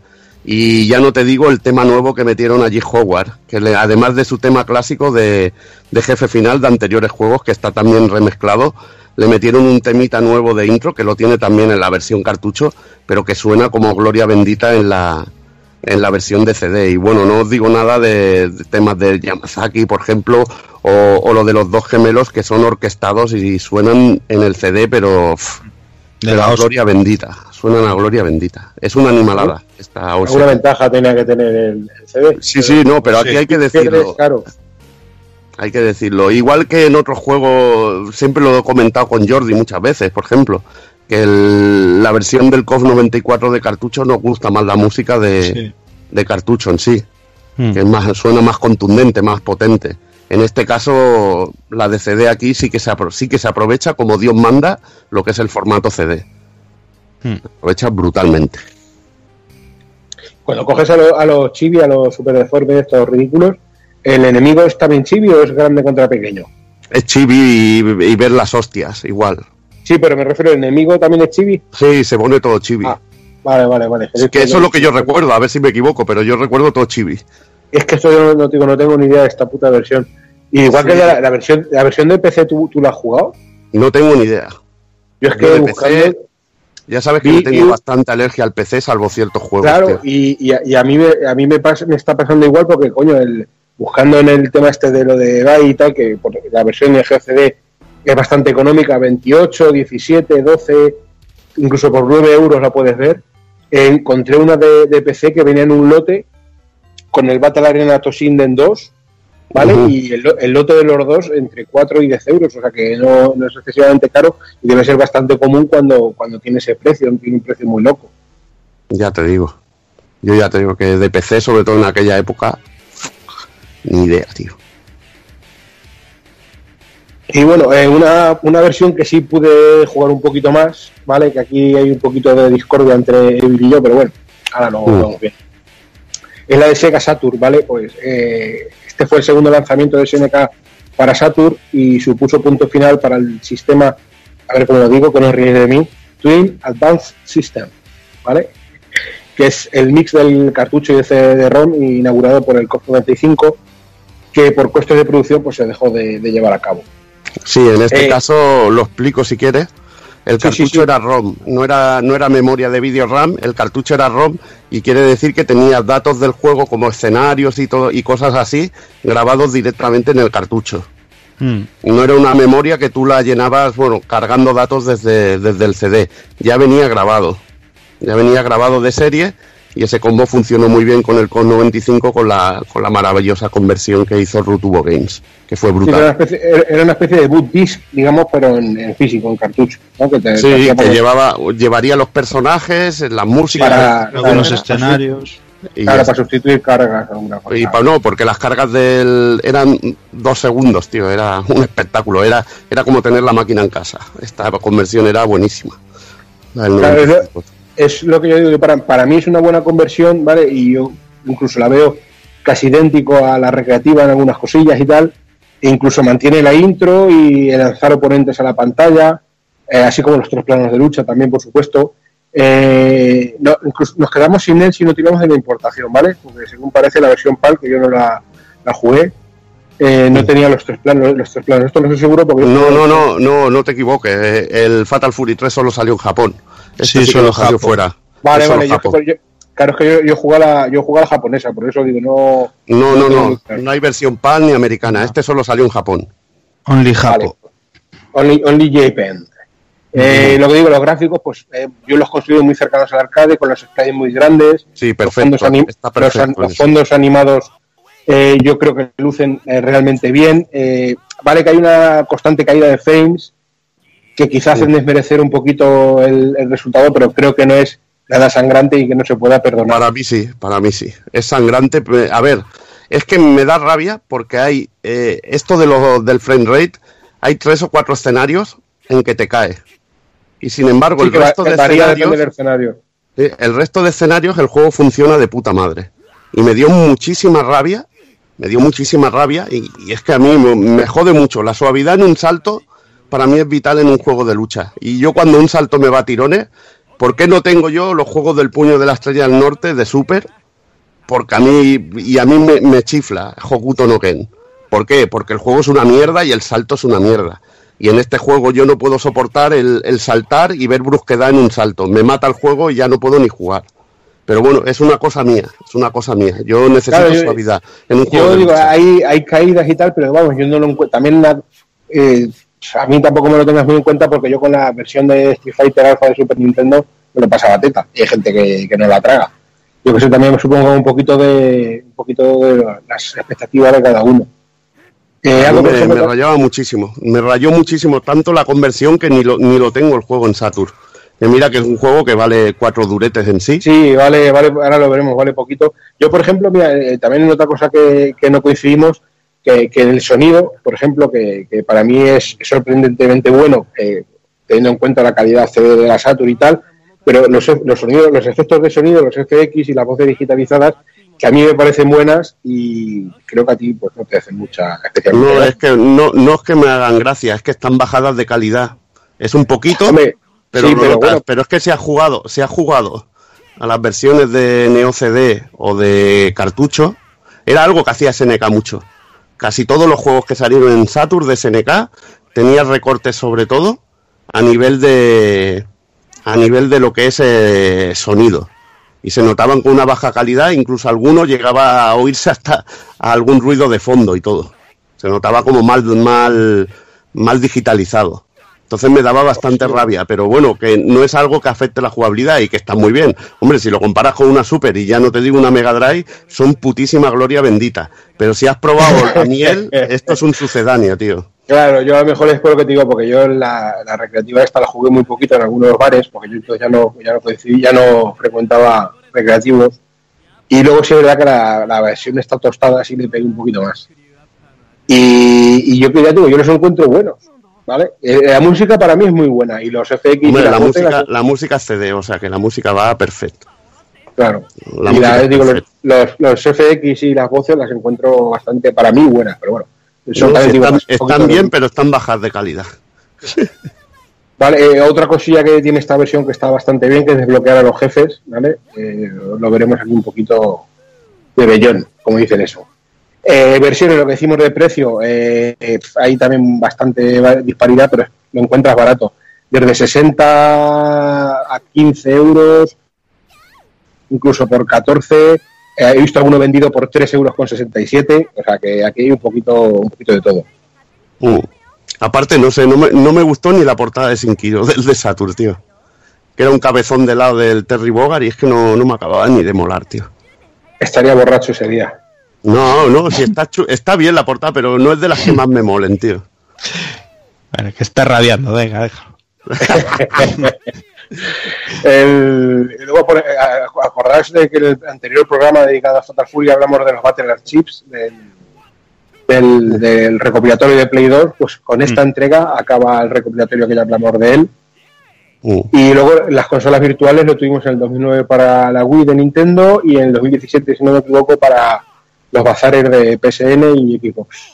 Lo que mola de los Battle Archives estos es que podían meterle la música de CD y tener la versión de cartucho con la música de CD. Eso estaba de la hostia. Y luego tenían Claro, lo eso- de co- coloreo de sprites. Sí, lo, con- lo contamos ya en el anterior programa que hacía muchas locuras de configuraciones locas y estaba muy guapo. Además, esto y comentamos incluso los precios. eh, aquí sí hay locura, ¿eh? el Battle Archives 1, eh, si no andas muy fino, está carete ¿eh? para conseguirlo. Ya ves. Va, pues dejamos ya esta época oscura que fue Fatal Fury 3 y nos vamos hasta Qué 1995. oscura, coño, que está muy bien, hombre. Fatal Fury 3 fue oscurillo. Eh. No, hombre, eh, joder, eres- el modo historia está muy bien, joder, y se pasa bien. Escucha, No pero eso quites, oscurillo, pero en su, en su tiempo, tú cuando lo jugaste lo veías oscurillo. A mí Fatal Fury 3 nunca me terminó. O sea, la Ah. jugabilidad no me acabó de enganchar en Yo absoluto. ahora, yo ahora lo veo y veo que es durillo, ¿sabes? Que se, se me hace un poquito cuesta arriba. Pero en su día yo me acuerdo de jugar, de, ya te digo, los- yo lo he visto en bares. Y echarme mi partido y, y fliparlo y decir, hostia, qué guapo, tal. Lo he visto en bares, me gusta un poco, ¿eh? Bueno, Hostia, pues ¿dónde lo decía, a ver si- vale, Bueno, habéis va, pillado, venga, lo, lo he visto, lo he visto en Puticlub, venga. Claro, vale, así sí. Así sí. en bares. Pues eso, y pasamos con el que realmente redefinió la saga, aunque después volvió a ser redefinida otra vez, y no es otro que Real Bout Fatal Fury, como decía, en 1995. Aquí, eh, bueno, sabemos ya que los pergaminos de la familia Jin están en manos de, del otra vez resucitado Gis, o al menos resucitado Gis, y bueno, ante la cara de asombro de su eterno mano derecha Billy Kane, pues Gis le ordena que, que destruya los pergaminos. Eh, dice que es que no sabe lo que pueden provocar en manos de los gemelos Jin, así que prefiere no volver a subestimar a sus enemigos como... Bueno, pues como ya le había pasado anteriormente con los Bogar, ¿no? Entonces, bueno, ahora es la hora de volver a iluminar la torre de, de de comunicarle a Southtown que su amo ha vuelto y, como no, de convocar un nuevo de King of Fighters. Ahora sí que sí. Y por supuesto, pues nos queri- nuestros queridos lobos solitarios recibirán una invitación muy especial. Yo creo que va dedicada con Lefa y todo. Aquí ya, bueno, según la historia, por supuesto, será Terry quien consiga llegar a ese combate final en la Gis Tower y una vez más lo lanza desde lo alto de ella, solo que esta vez pues Terry es misericordia y le extiende la mano. No obstante, siendo Gis como es, pues prefiere rechazar su oferta y caer al vacío para que esta vez, parece que sí, morir de una vez por todas. Es que, hombre, es de machos, tío. Como cae ahí riéndose, tío. Es como. Sí. Es de puto amo, hombre, joder. Sí, sí. Es de, es de putísimo amo. Es tan meme lo del G-Howard con la torre, con lo de caer de la torre, que sale hasta en el juego de naves, tío. Dispara sobre un edificio y cae el Gis, tío, y eres un bonus que te da un chorrón de puntos, tío. Es tan loco eso que sale hasta en un juego de naves, tío. El de el of Fighters Sky Stage, tío. Sí. Brutal. Ese, eh, ese lo tengo yo por la 360, por ahí perdido. Y bueno, parece que lo que decía antes, ¿no? Que Fatal Fury 3 fue un poco renquero en según qué cosas, sobre todo en el aspecto jugable. Y parece que con, con este Real Bout decidieron arreglar eso y quizá por ese motivo sacrificaron el tema del plantel de personajes.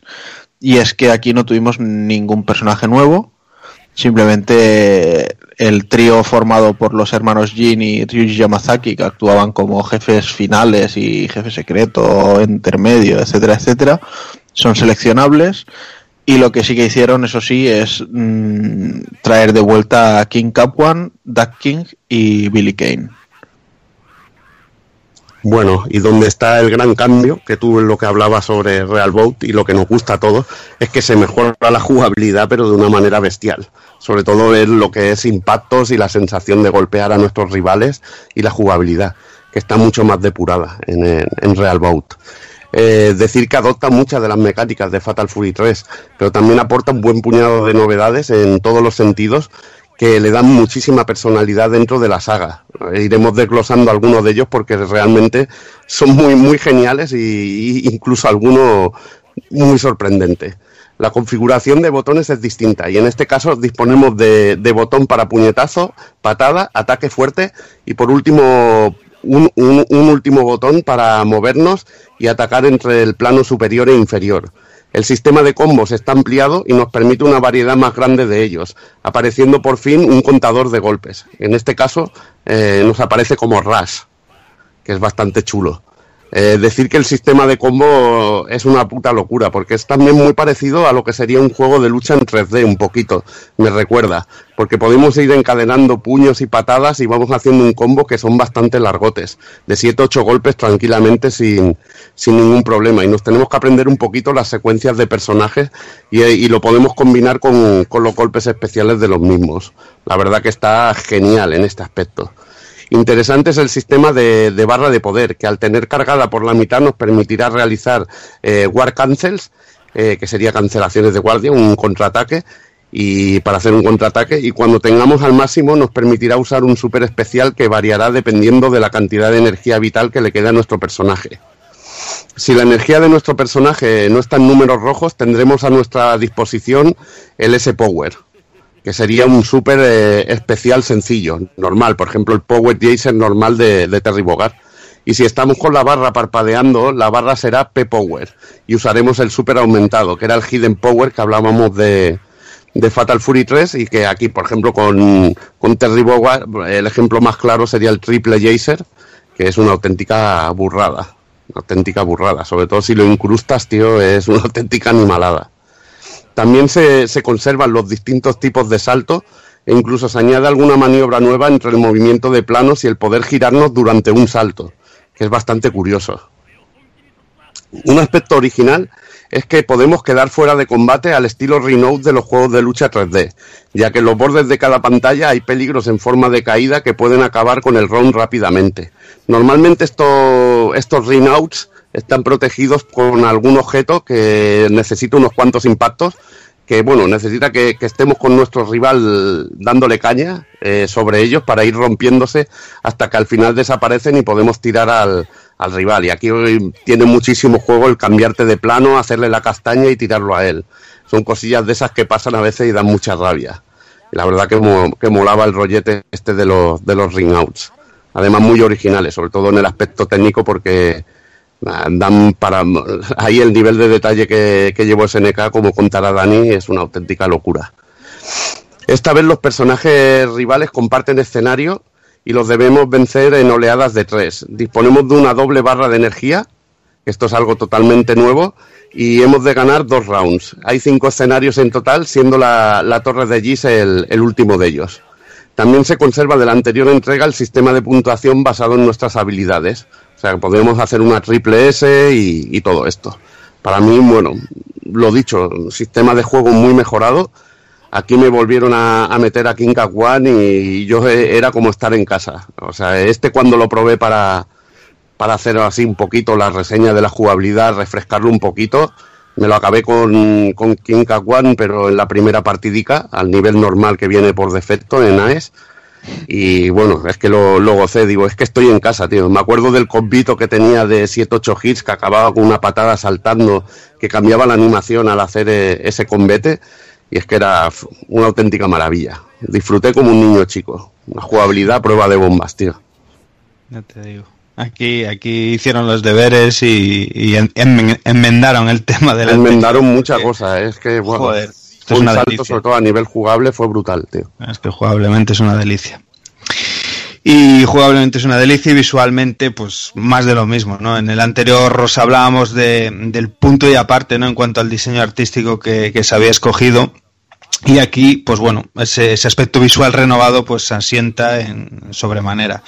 Es increíble el mimo que, que le seguía poniendo ese SNK a, a la saga. eh, porque vamos, o sea, no contentos con tener pues ya esa mayoría de, sprites y de animaciones y todo esto pues eh, rehecho no en el en Fatal Fury 3 eh, pues aquí aún le dieron un, un, un lavadito más de cara a todo lo que es eh, artísticamente animaciones sprites y de todo.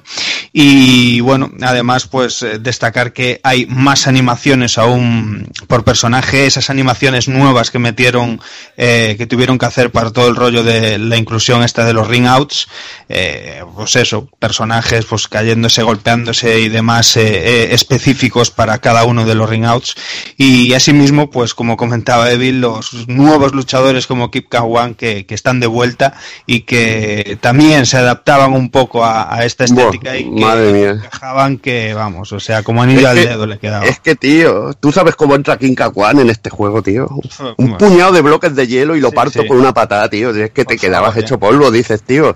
Eh, Yo soy el rival y salgo corriendo, coño. Es que tú fíjate, lo hablamos muchas veces, ese tipo de gilipolleces, aparte me acuerdo que Blumeri, por ejemplo, entra con una chupa, se la quita, la tira para atrás, se la coge un perro y se pira por el otro lado del escenario. Ese tipo de detalles, tío, dicen tanto de imprimirle, pues eso, personalidad y carisma a cada uno de los personajes y que, joder, eh, cuesta mucho de verlo a día de hoy y, y antes, vamos, lo hacían, tío, como, como si fuera en plan eh, oro, ¿sabes? En plan, para ellos eso cundía mucho más a lo mejor que, que hacer otro tipo de historia dentro del juego, ¿no? Mola mucho ese tipo de sellos. Es que aquí, bueno, aquí había hasta el rollo de los ring outs, que había un rollo de censura, porque había una escena de Blumeri que enseñaba las berzas. O sea, era en la, en la fase del agua, si lo tirabas, que también los podías electrocutar en un cartel. Es que era una puta locura. A mí siempre me ha hecho muchísima gracia de los ring outs, eh, sobre todo cuando los metías en el metro. Porque Hostia, y se algunos piraba. golpeando la ventana, más de Sí. uno, y era un ca- o otros con cara de gilipollas. Era, era cachondísimo, tío, pero cachondísimo. O meterlos en el barco y que los mandaran a Australia, tío, era auténticamente genial. Son locu- Ahora- Me encantaba esas, esas locuras, tío. Ahora que hablas del, del rollo de los escenarios, pues eh, justamente pues por eso mismo eh, podía ser objeto de polémica, ¿no? La verdad es que son más escasos que de costumbre, cinco si no me equivoco, que se compartían cada, cada tres enfrentamientos, pero que bueno, que a mi parecer el aporte este, todo que estabas tú explicando antes del tema de las, de las partes destruibles eh, a cada lado, el rollo de los ringouts y demás, pues le aporta otro trabajo en cuanto a, apartado técnico, en cuanto a animaciones específicas para cada luchador y todo esto, y, un puntito de estrategia muy guapo, que si ves que no puedes, pues también puedes ir a lo, a lo perra e intentar pues eh, tirar de, de, de ring out, por ejemplo, ¿no? Esos rollos Sí. molan mucho. Y presionar al otro, bueno, y echarlo de allí, pero rápido, tío. El, el contar con esa presión también, ¿no? De decir, ahora ya no hay ahí, cualquiera de los dos podemos ir, ¿sabes? A ver cómo lo jugamos. Y ese rollo, ese punto de estrategia mola mucho. De cualquier manera, bueno, esto, los que hay tienen un trabajo cojonudo encima y, y derrochan calidad y sello SNK, pero vamos, por, por todo lo alto. Mención especial la- a ese escenario de la Gist Tower, que, que de Mm. noche es increíble, ¿no? Con, con- Increíble el color, tío. la, la paleta de, de colores que se que le metieron ahí es la hostia y, y por otro lado también me molaría eh, destacar el buen hacer no que hay en, en los finales del modo historia siempre y cuando seamos ahí Terry o Andy por supuesto que lejos de un par de imágenes estáticas y tal como nos tenía acostumbrados Capcom en, en sus juegos de lucha en alguno de estos anteriores pues aquí es impresionante esto que comentamos también antes hablando de Gis que como se nos muestra la caída de Gis al vacío con esas animaciones y demás las distintas ilustraciones que ponen por encima. Mola muchísimo muchísimo. Y mm, y sin más, que, que visualmente, mmm, gloria bendita, que se podían haber quedado donde estaban en el 3, que Capcom lo hacía mucho y aquí siguieron apostando y siguieron dando pasos adelante y joder, hay que tenérselo en cuenta SNK. Eh, sonoramente, pues bueno, eh, continúa la línea de la tercera parte, también temas más variados y remasterizados para aquí, para la ocasión, y que bueno, sí que, que mm, se nota también que tenían un poquito ya eh, de mano todo lo que es la arquitectura de, de la máquina, la parte musical y sonora porque, joder, suenan limpísimas, eh, eh, los riffs de guitarra, mm, siempre me acuerdo de- del de, el, el que suena... em, con Boomery que a veces suena eh, unas guitarras eléctricas, tío, que es que parecen de CD, es la hostia. El tema de Kim, tío, el tema de Kim Kawan es tema- brutal, tema de tío. Kika One que tiene un, un peso y una dureza, tío, unos riffs brutales. eh, y donde creo que se realizó también, al igual que en la tercera parte, un, un buen trabajo fue también eh, en todos los arreglos en los CDs que vinieron después, las partes orquestadas y demás, que, que sonaban de la leche, macho. Y nada, que nos cuente ahí un poquito, Alex, tema de conversiones. Pues nada, conversiones, pues eh, como decimos otra vez, una vez más, las versiones para AES y MVS, que nos decimos la versión, las diferencias típicas entre las dos, una recreativa y otra doméstica, siendo el mismo juego. En cuanto a precios, eh, la AES en España yo la he visto por 70 euros, en- desde Francia por 208, 180 desde Alemania, 147 desde USA, gastos envíos aparte, ¿vale? Y todos completos. Se ha llegado a vender por 431 pavos desde Estados Unidos, 138 desde Japón, por ejemplo, 146, ¿vale? Todos japoneses. Pues la de AIS. La de eh, MVS, lo que es el, eh, solo el, car- el cartucho japonés, eh, lo he visto desde España por 125 pavos, desde eh, Reino Unido por 97, el kit completo inglés desde Estados Unidos por 345 pavos, ¿vale? más luego los envíos que son unos 60 euros desde Italia por 300 con otros 20 de envío. Pero bueno, también tenéis el cartucho operador de Colombia por 100 pavos, sospechoso, eso de que de Colombia. Pero bueno, sabéis que en, en Sudamérica hay mucha fiebre por los juegos de SNK. Entonces, desde México también vi otro que vale 47 pavos. Y incluso vi un cartucho operador de España por 50 euros.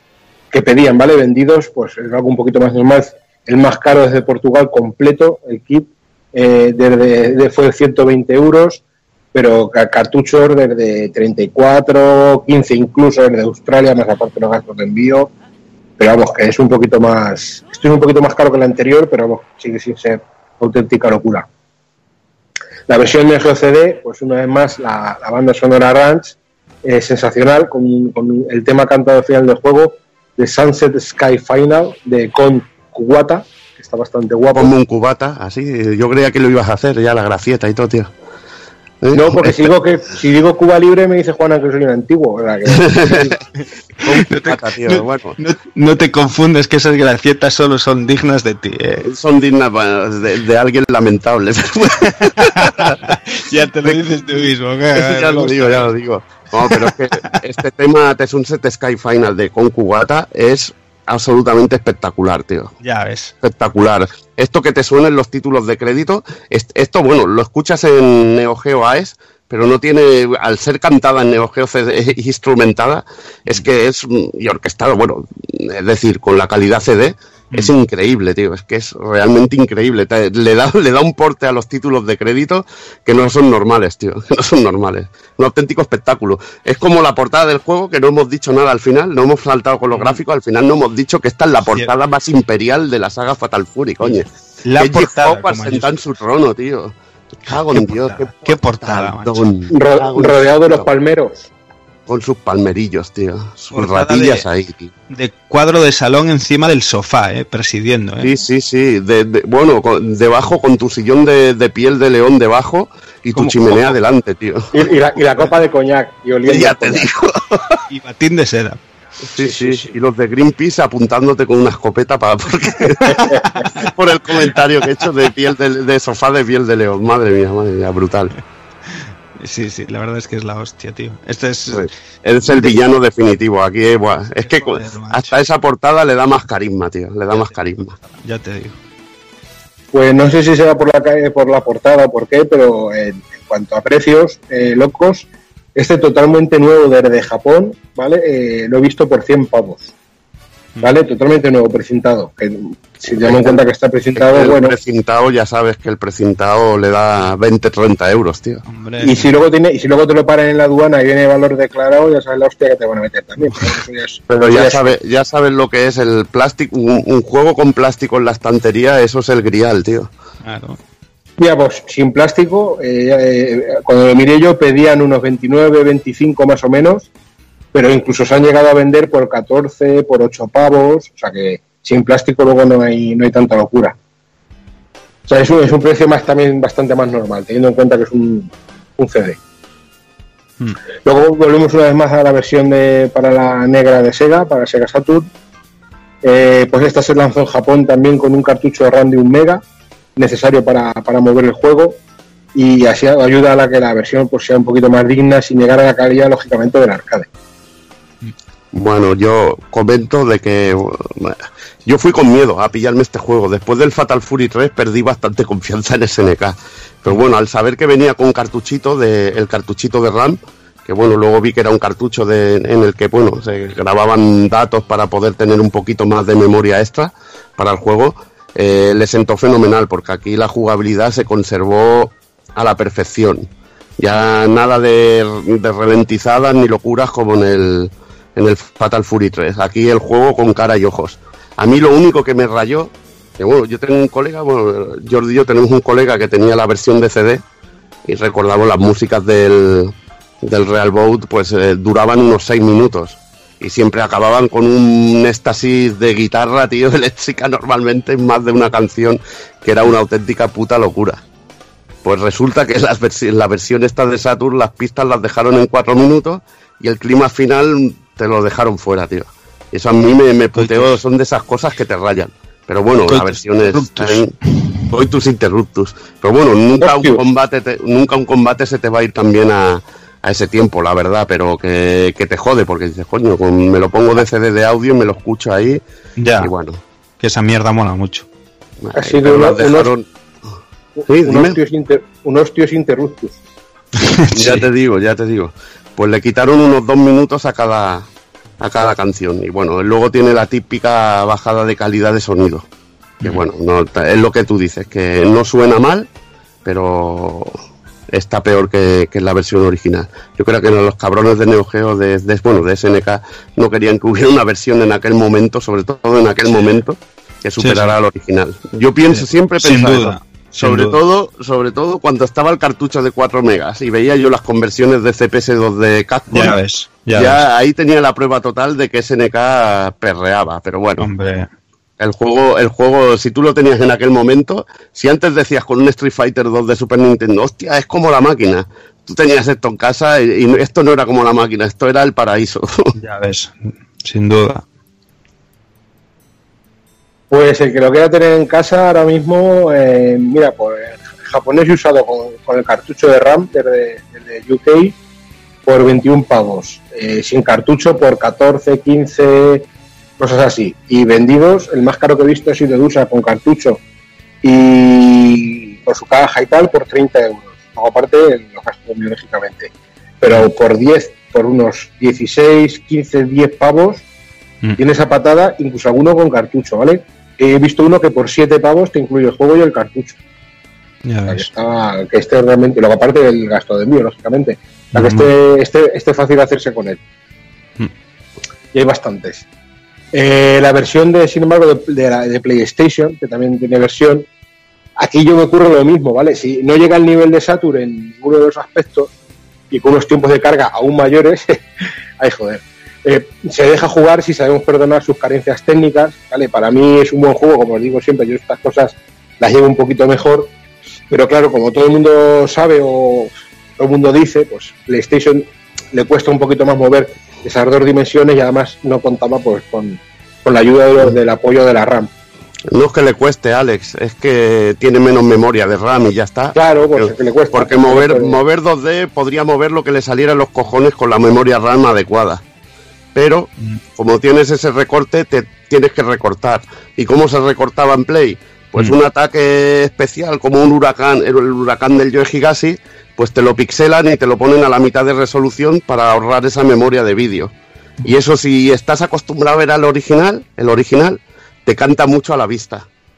Pero bueno, luego jugablemente no influye. Y ojalá hubiéramos tenido conversiones como esta, por ejemplo, en una Super Ya. Nintendo. Ya ves. Esta conversión era prácticamente de decir, hostia, los sprites son como la recreativa. Mm. Y lo único que cambian son estos detallitos de cosas pixeladas, que falta alguna animación y, en algún caso puede quedar raro, pero hay que decir que, el, que era jugable. Y este juego creo que incluso llegó a salir PAL. Este sí que Sí. salió PAL. Sí, Sí. sí, este sí salió pal, porque este lo sí. yo pal.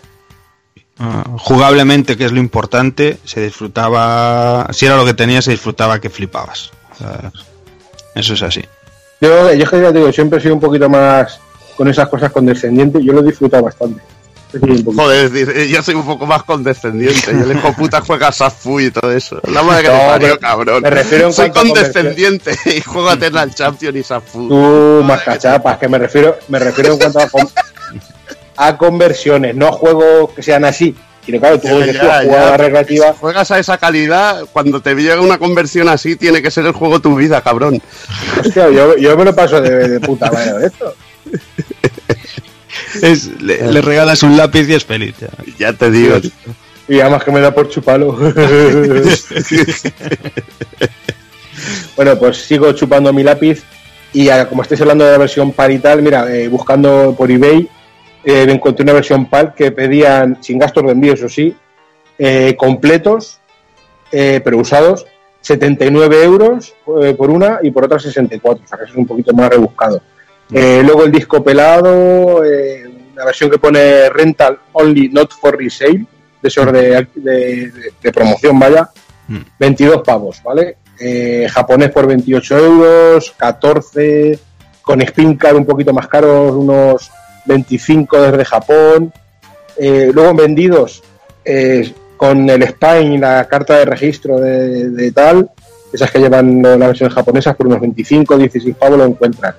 Y vi una versión que ponía en el anuncio eh, Black Label Promo, o sea que supongo que será la misma que el Rental Only No for Resale ese, por 5 pavos. O sea que por 5 cinco pavos, si, si no te importa que sea que venga en una caja Diamond de esas sin, sin portada, por 5 pavos tienes el 5,49 para ser exacto, tienes el juego. Qué cabrón, caja Diamond. No es Jewel Case, cabrón. Sí, Diamond. No, Diamond son las estrechas. Ya, pero yo las llamo Jewel Case, ¿no? No son cajas joyas, no sé. Claro, Funciona ahí a lo loco, tío. No, es que, una so- es que unas son las gordas de CDs de toda la vida de música y las que son estrechitas de esa de promo, Ah, se llaman Diamond. esas son las Diamond. Vais a, tener se esta, aprende algo, tío. vais a tener esta discusión, en serio, tío. No, pero me mola, tío. Me Vale, me- gusta, me gusta.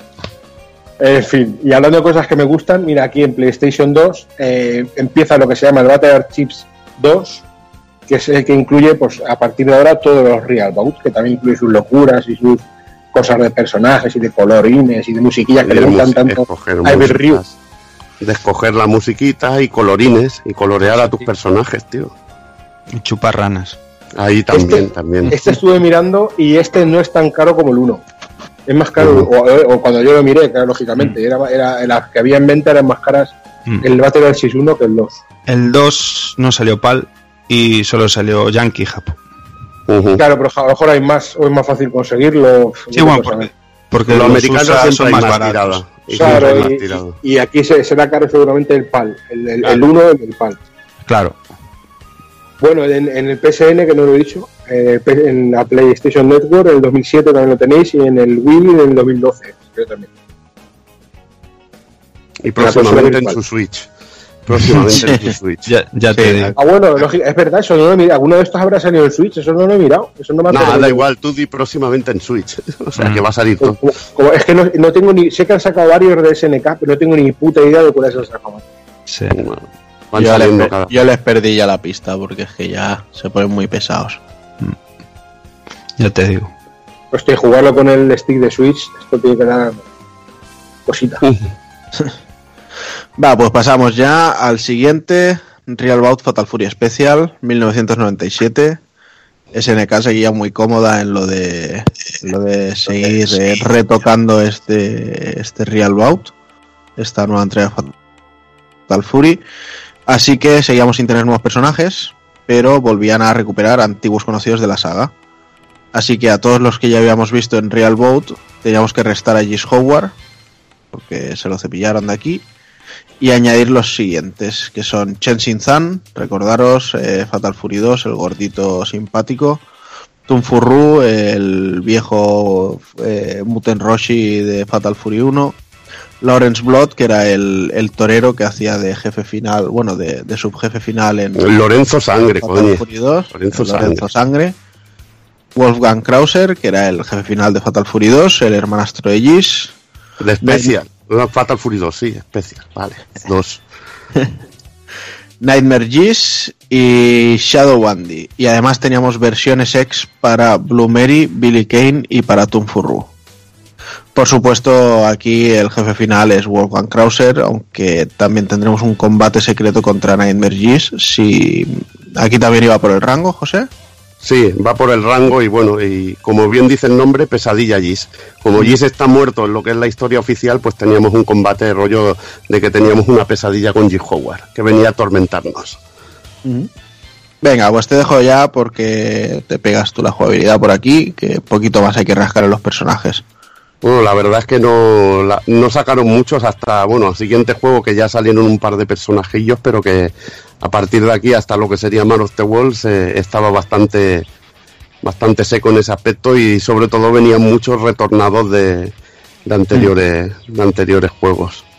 Y bueno, decir que Real Bout Special vuelve a un estilo de juego más clásico, en el que nos enfrentamos a un oponente al mejor de tres rounds, y bueno, se eliminan los ring modes, aunque hay peligros en la parte final de la, de la mayoría de fases para quitarte un poquito de energía, que en esta ocasión nos dejarán en pajaritos al que, al que se los coma.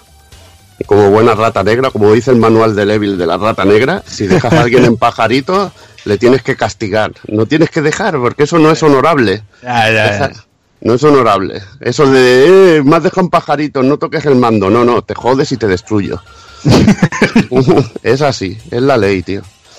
Se simplifica el sistema de planos y se vuelve a los dos de anteriores entregas, continuando con tres botones de ataque y otro para movernos y atacar entre planos. También hay un nuevo movimiento estilo counter que se realiza al tener la barra de poder con la letra H y se conoce como Brick Shot. Otra vez viajaremos por el mundo, en esta ocasión en 10 escenarios distintos. Y si puntuamos bien, habrá el combate pesadilla que comentaba Juan en- anteriormente. No es que veamos ahora aquí un gran cambio a lo que es sistema de juego, pero veremos que la jugabilidad también sigue igual de depurada con, eh, que Real Boat y lo que ha desaparecido un poco en sí son aquellos combos que tenía un poco predefinidos, rollo 3D, que tenía el, el Real Boat, que al ir pulsando botones podíamos hacer así combos muy largos aquí y cambiaban las animaciones de personaje y todo. Aquí es bastante más clásico en ese aspecto, pero podíamos hacer con barros la mar de bestias y combinar con los super y eso de, de una manera animal. Lo dicho, que se vuelva lo clásico, pero con el sistema de Real Boat y esa jugabilidad ya tan, tan trabajada. Técnicamente, además, pues esto, en cuanto a lo visual, pues no varía en cuanto al estilo respecto a la anterior versión y diría que incluso pues se, alcanza se alcanza ahí una cota alta alta dentro de ese rollo anime que, que le quisieron dar.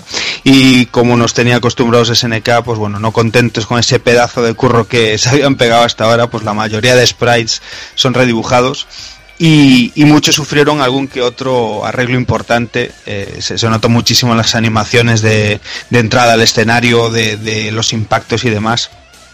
Y, y sobre todo también en el uso del color dentro de, de lo que son los propios sprites de los personajes, los efectos de luz en los escenarios también. O sea, se, se, se nota bastante. Le cambiaron otra vez, el, por ejemplo, el Power Jaser, por poner un ejemplo. El Power ejemplo. era distinto, el sprite. Por ejemplo. esas, esos detallitos los curraba SNK y eran juegos que salían un año después del otro. Era Ya, es realmente que- increíble. Es que es una pasada. Ves el ejemplo de Morrigan de, de Darkstalkers de Capcom y, y- y ves esto, tío, que año tras año están cambiando constantemente el, el apartado artístico, tío, y dices, madre mía, macho. Eh, pero, pero si te digo una cosa, el Darkstalker eh, había personajes que tenían más animación que muchos juegos de. No hace falta que ya está. Que Yo ya tengo que poner mi puntilla, no me digáis lo de la Morrigan, vale, es el sprite más usado de su puta vida. Que sí, pero las animaciones de un de un Vampire Savior son lo puto más, lo sé. No, no tengo nada que decir. No tengo nada que decir. Em, Además, pues bueno, también tenemos un trabajo extra, en este caso con, con el rollo de los escenarios, que como comentaba antes Evil, em, pues se amplió muchísimo el, el número de escenarios con respecto al anterior. El rollito este de los ring outs no había, no había molado mucho y como comentaba también antes Evil, pues se optó por combates más clásicos y, y- bueno, con esos eh, partes del fondo que sí que hacían daño y demás, pero así tendríamos muchos más escenarios con un dibujado, la verdad es que precioso eh, mucho más amplios y con esas partes distribuidas a cada extremo que cuento y con unas, unas introducciones de, de los escenarios que están guapísimas, guapísimas. Aparte de lo que sería eh, eh, lo que son las introducciones de, de cada personaje, comentaba antes, por ejemplo, esta de Bloomer y demás con, con el perreta, aquí llega una moto así de medio lado y tal. Eh, aparte de esas, cuando llegamos al escenario, pues mola muchísimo, tío. De Kikawan que sale con la bandera de Corea on- ondeándose, el de, me acuerdo el de Mai que salen así con unos cerezos en, flor, puede ser, ¿no? Cayendo los Sí, pétalos y sí. demás. Bueno, ese tipo de detalles, macho, a mí me vuelve loco, tío. Me vuelve loco. Sí, en esta ocasión creo que eran dos escenarios por cada. No, un escenario para dos personajes. Mm, Creo- sí, justo, es un escenario cada dos. Mm, Cada dos. y bueno, había, había locura. Lo que comentabas de la parte destruible, no, me- creo que este era el de Turfu Rue, que había un lado que te atacaba un oso panda, tío. Que era muy genial, tío. Sí, sí. Muy genial. Eh, además, pues bueno, eh, destacar aquí también, recordar las, las animaciones de ending con la mayoría de personajes que, bueno, todas tienen ahí dentro de un marco de, de cachondo así de humor que, que, que mola un montón. Eso es heredado del especial.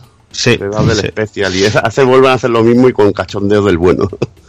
Cachondeo del que gusta, además, de reírse de sí mismo en muchos casos, eso está genial.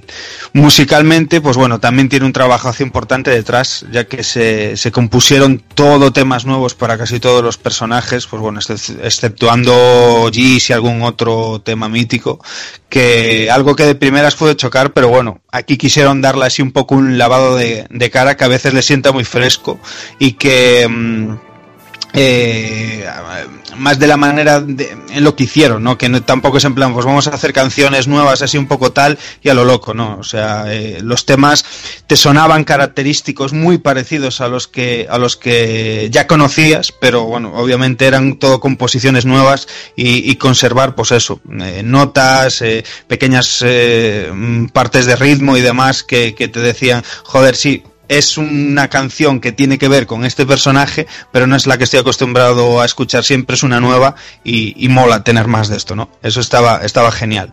Y bueno, en cuanto a lo que son efectos, golpes, voces, gritos y todas este tipo de historias que nos molan de los juegos de lucha, continúan siendo eh, un sobresaliente como, como en el resto de las entregas. Bueno, vamos un poquito, perdón, con las conversiones. Una vez más, por supuesto, pues tenemos AES y MVS. Aquí ya subimos un poquito los precios y piden, pues, el full kit desde USA, por ejemplo, eh, 345, ¿vale? La versión occidental, 345 pavos más 60 de gastos de envío. Por ejemplo, luego lo tienes por 300 y ve- y 20 de envío en Italia. Eh, aquí en España tienes el cartucho Japo, eh, Japo solo el cartucho, eh, 125 por los sellos de envío pertinentes. Desde, desde Inglaterra por 97, ma- eh, desde USA 138 en japonés. Eh, O sea que hay, hay bastante variedad. Desde Colombia, por ejemplo, a ti, Dani, que te manda muchos paquetes, por 100 pavos te lo pueden mandar. Cata que más gratuito, tío. De café, café dices. Café del bueno, café de, Vale, vale. Café de ese de- del, del De- caro. del, del que hacen caquita los monos allí, ¿no? Del Sí, sí. Pues Vale, vale. diles que con ese café de ese, por 100 pavos más te lo mandan el cartucho de allí. Desde México, por, sin embargo, lo encuentras por 50 pavos, ¿vale? El cartucho japonés pelado. Luego gasto de envío aparte, ¿vale? Que el gasto de envío desde México este tío pedía 25 euros más. Eh, por ejemplo, yo lo más normal que he visto, la, la- la compra yo creo que de FETEN, ¿vale? El cartucho USA en España por 50 pavos. ¿Vale? Y 5 de envío, que tampoco mucho, yo creo que es un precio más o menos correcto. Pues sí. Vendido, he visto lo que es el, el- el- el cartucho azul, ¿vale? Con la caja Shockbox esa que lleva, las recreativas, pues por 56 pavos, 49, el full kit eh, occidental lo he visto por 120 euros, el que lleva todos los, los flyers y todas las movidas que lleva para decorar la recreativa y tal. Y ya te digo, por eh, el, más barato que he visto vendido ha sido por 14 pavos desde Estados Unidos con 27 de envío, pero eso sí, solo el cartucho el cartucho occidental pelado, ¿vale? Pero por unos 25 se puede ver, he visto alguno vendido más también. Este es- en- dentro de los 25 50 euros es una cosa que vamos a ver bastante normal. Otra cosa, sin embargo, es la, la versión AES, que esa, hay un italiano zumbao que pide por el japonés 500 pavos y, y 20 de envío. Digo, ya que le cobras 500 pavos, maricón, yo qué sé. Que cobren los 20, hijo puta, yo qué sé, pero bueno. Eh, luego desde Japón lo he visto por 438, eso sí, sin envío, sin gastos, perdón. Eh, desde Francia 379,25 de envío, desde otro desde Japón 287. El cartucho pelado desde Francia, por lo más barato que lo vi yo, fue por 150 pavos. La versión AES. Solo cartucho francés. Joder. Y vendido, pues eh, ya te digo, el más caro que aquí en España, 275. Ahí va variando un poquito, 230, 250. Eh, y el cartucho pelado desde Japón, el más económico, 176 pavos. ¿Vale? Entonces, cuando lo miré. O sea que este, es- este es un poquito más buscado y si el que lo quiera hacerse con él, que prepare un riñón. aquí ya empiezan a picar los Fatal Furies de. Lo- aquí- los locos. Aquí empieza a picar bastante. Ya bueno, el Real Bowl ya pica un poquito, pero este ya y luego el siguiente y el otro, el otro ya no te digo. No, mira, pues el, el Neo Geo CD, por ejemplo, eh, se añadió un modo versus y hay un vídeo musical con Blue Mary que, que aparece después de completar el, el modo arcade tras los créditos. Chulísimo Este- ese vídeo musical con sí. esa música. Chulísimo. Pues este es eh, hay un italiano zumbao que te lo vende por 99 pavos, eh, lo hay un alemán por 42 euros, el japonés usado, 35, ¿vale? Eh, sin embargo, lo, lo, pu- lo puedes ver por 17, 25 pavos, lo puedes ver fácilmente. Incluso entonces, en ese momento había uno por 9,49, ¿vale? La banda sonora, había una banda sonora del juego en eBay en ese momento. Eh, el, eh, estaba la, la Ranch por 47 pavos y la original por 13 euros. O sea que también la- las bandas sonoras no son baratas, como ya hemos comentado en alguna ocasión. En Japón suelen, se suelen costar bastante dinerito, tío. Ya te digo, si, si quieres la RAM, 50 euros y es tuya, desde Japón. Eh, vendido, pues igual, pues 85. He visto un italiano que lo vendió por 85, 28 desde el UK, pero bueno, eh, lo puedes encontrar por, ejemplo, por unos 13, 13 euros, 15 euros, lo encuentras fácilmente. E incluso he visto una banda sonora eh, sin, sin portada japonesa por, por 85 céntimos vendida. O sea que fíjate, si estás un poco al loro, por 85 céntimos te llevas ahí el, el juguete a casa. Eh, versión Saturn, una vez más, eh, pues bastante parecida en el GCD, pero esta vez con un cartucho de un mega también para solventar sus, sus carencias y tiene lo- los añadidos que hemos comentado de la versión de. Está muy bien esta versión también. Esta se nota un poquito más lo del rollo de bajada de calidad de voces y, y FX, pero está realmente genial. Pues mira, genial está el precio. eh, la- si tienes 182 pavos de Japón, con- nuevo, nuevo eso sí, con su caja y el cartucho de RAM. Yo me lo, me lo compré cuando fui allí, o sea que no, a mí ya no me van a sangrar, no me van a furgar por este. Pues si lo tienes sin abrir, 182 pavos vale. No, el mío está abierto, y está abierto y viciado. Pues si está bien Ahí, tu ahí, completo, así me gusta. en Francia por 47 pavos, por 40, sin el cartucho RAM, pues 19, 15, 11, por 8,63 hay algunos, o sea que sin cartucho es más fácil de ver. Ah, Eh, la verdad vendido, que- la verdad que ya tienes un cartucho de. Cuando ya tienes el cartucho RAM, te compras el juego. Además, lleva contraportada, que a mí me gusta más. Que normalmente los cartuchos que vienen en RAM no tienen ninguno contraportada. Sí. Y está de lujo. O sea que. Teniendo un cartuchito de 4 megas, que con el de 4 megas ya te funcionan los de 1. O sea que. Genial.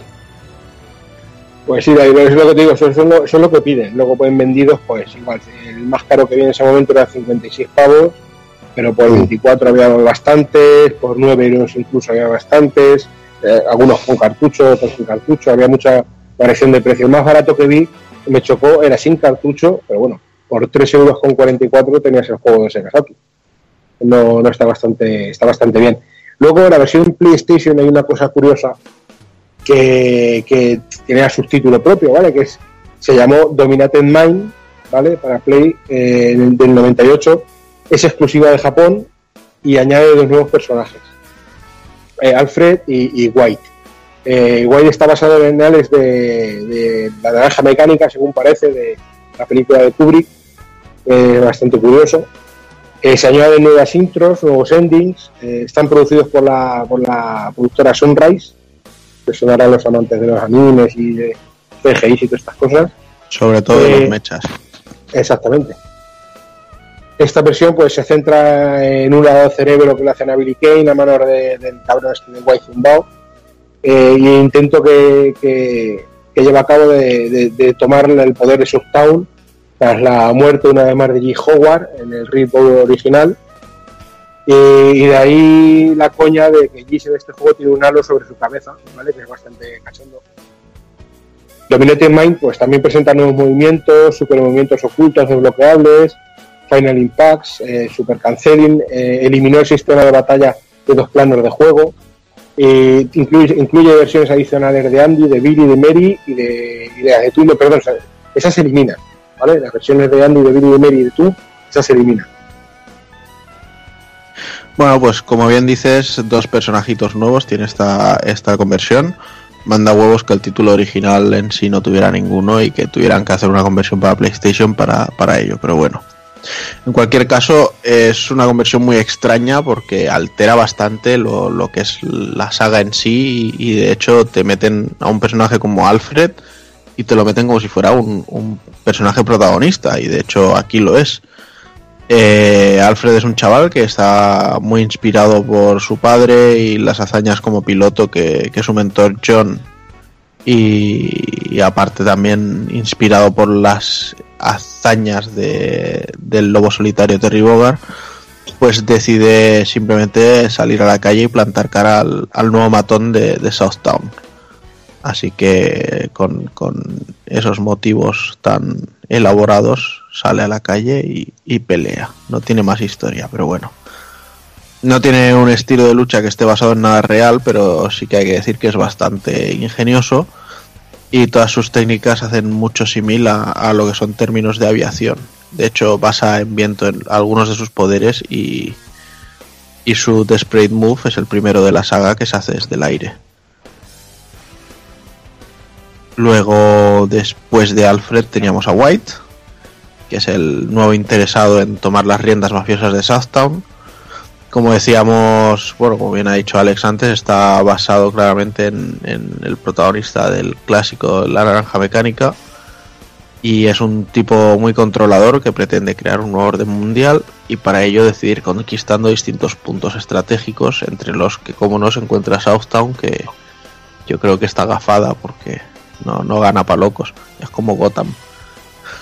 Como buen- Marbella. o como Marbella, exacto. Y nada, como buen británico que parece, pues White lleva un bombín y un bastón con el que lucha usando un sistema inglés de defensa personal que se conoce como Baritsu.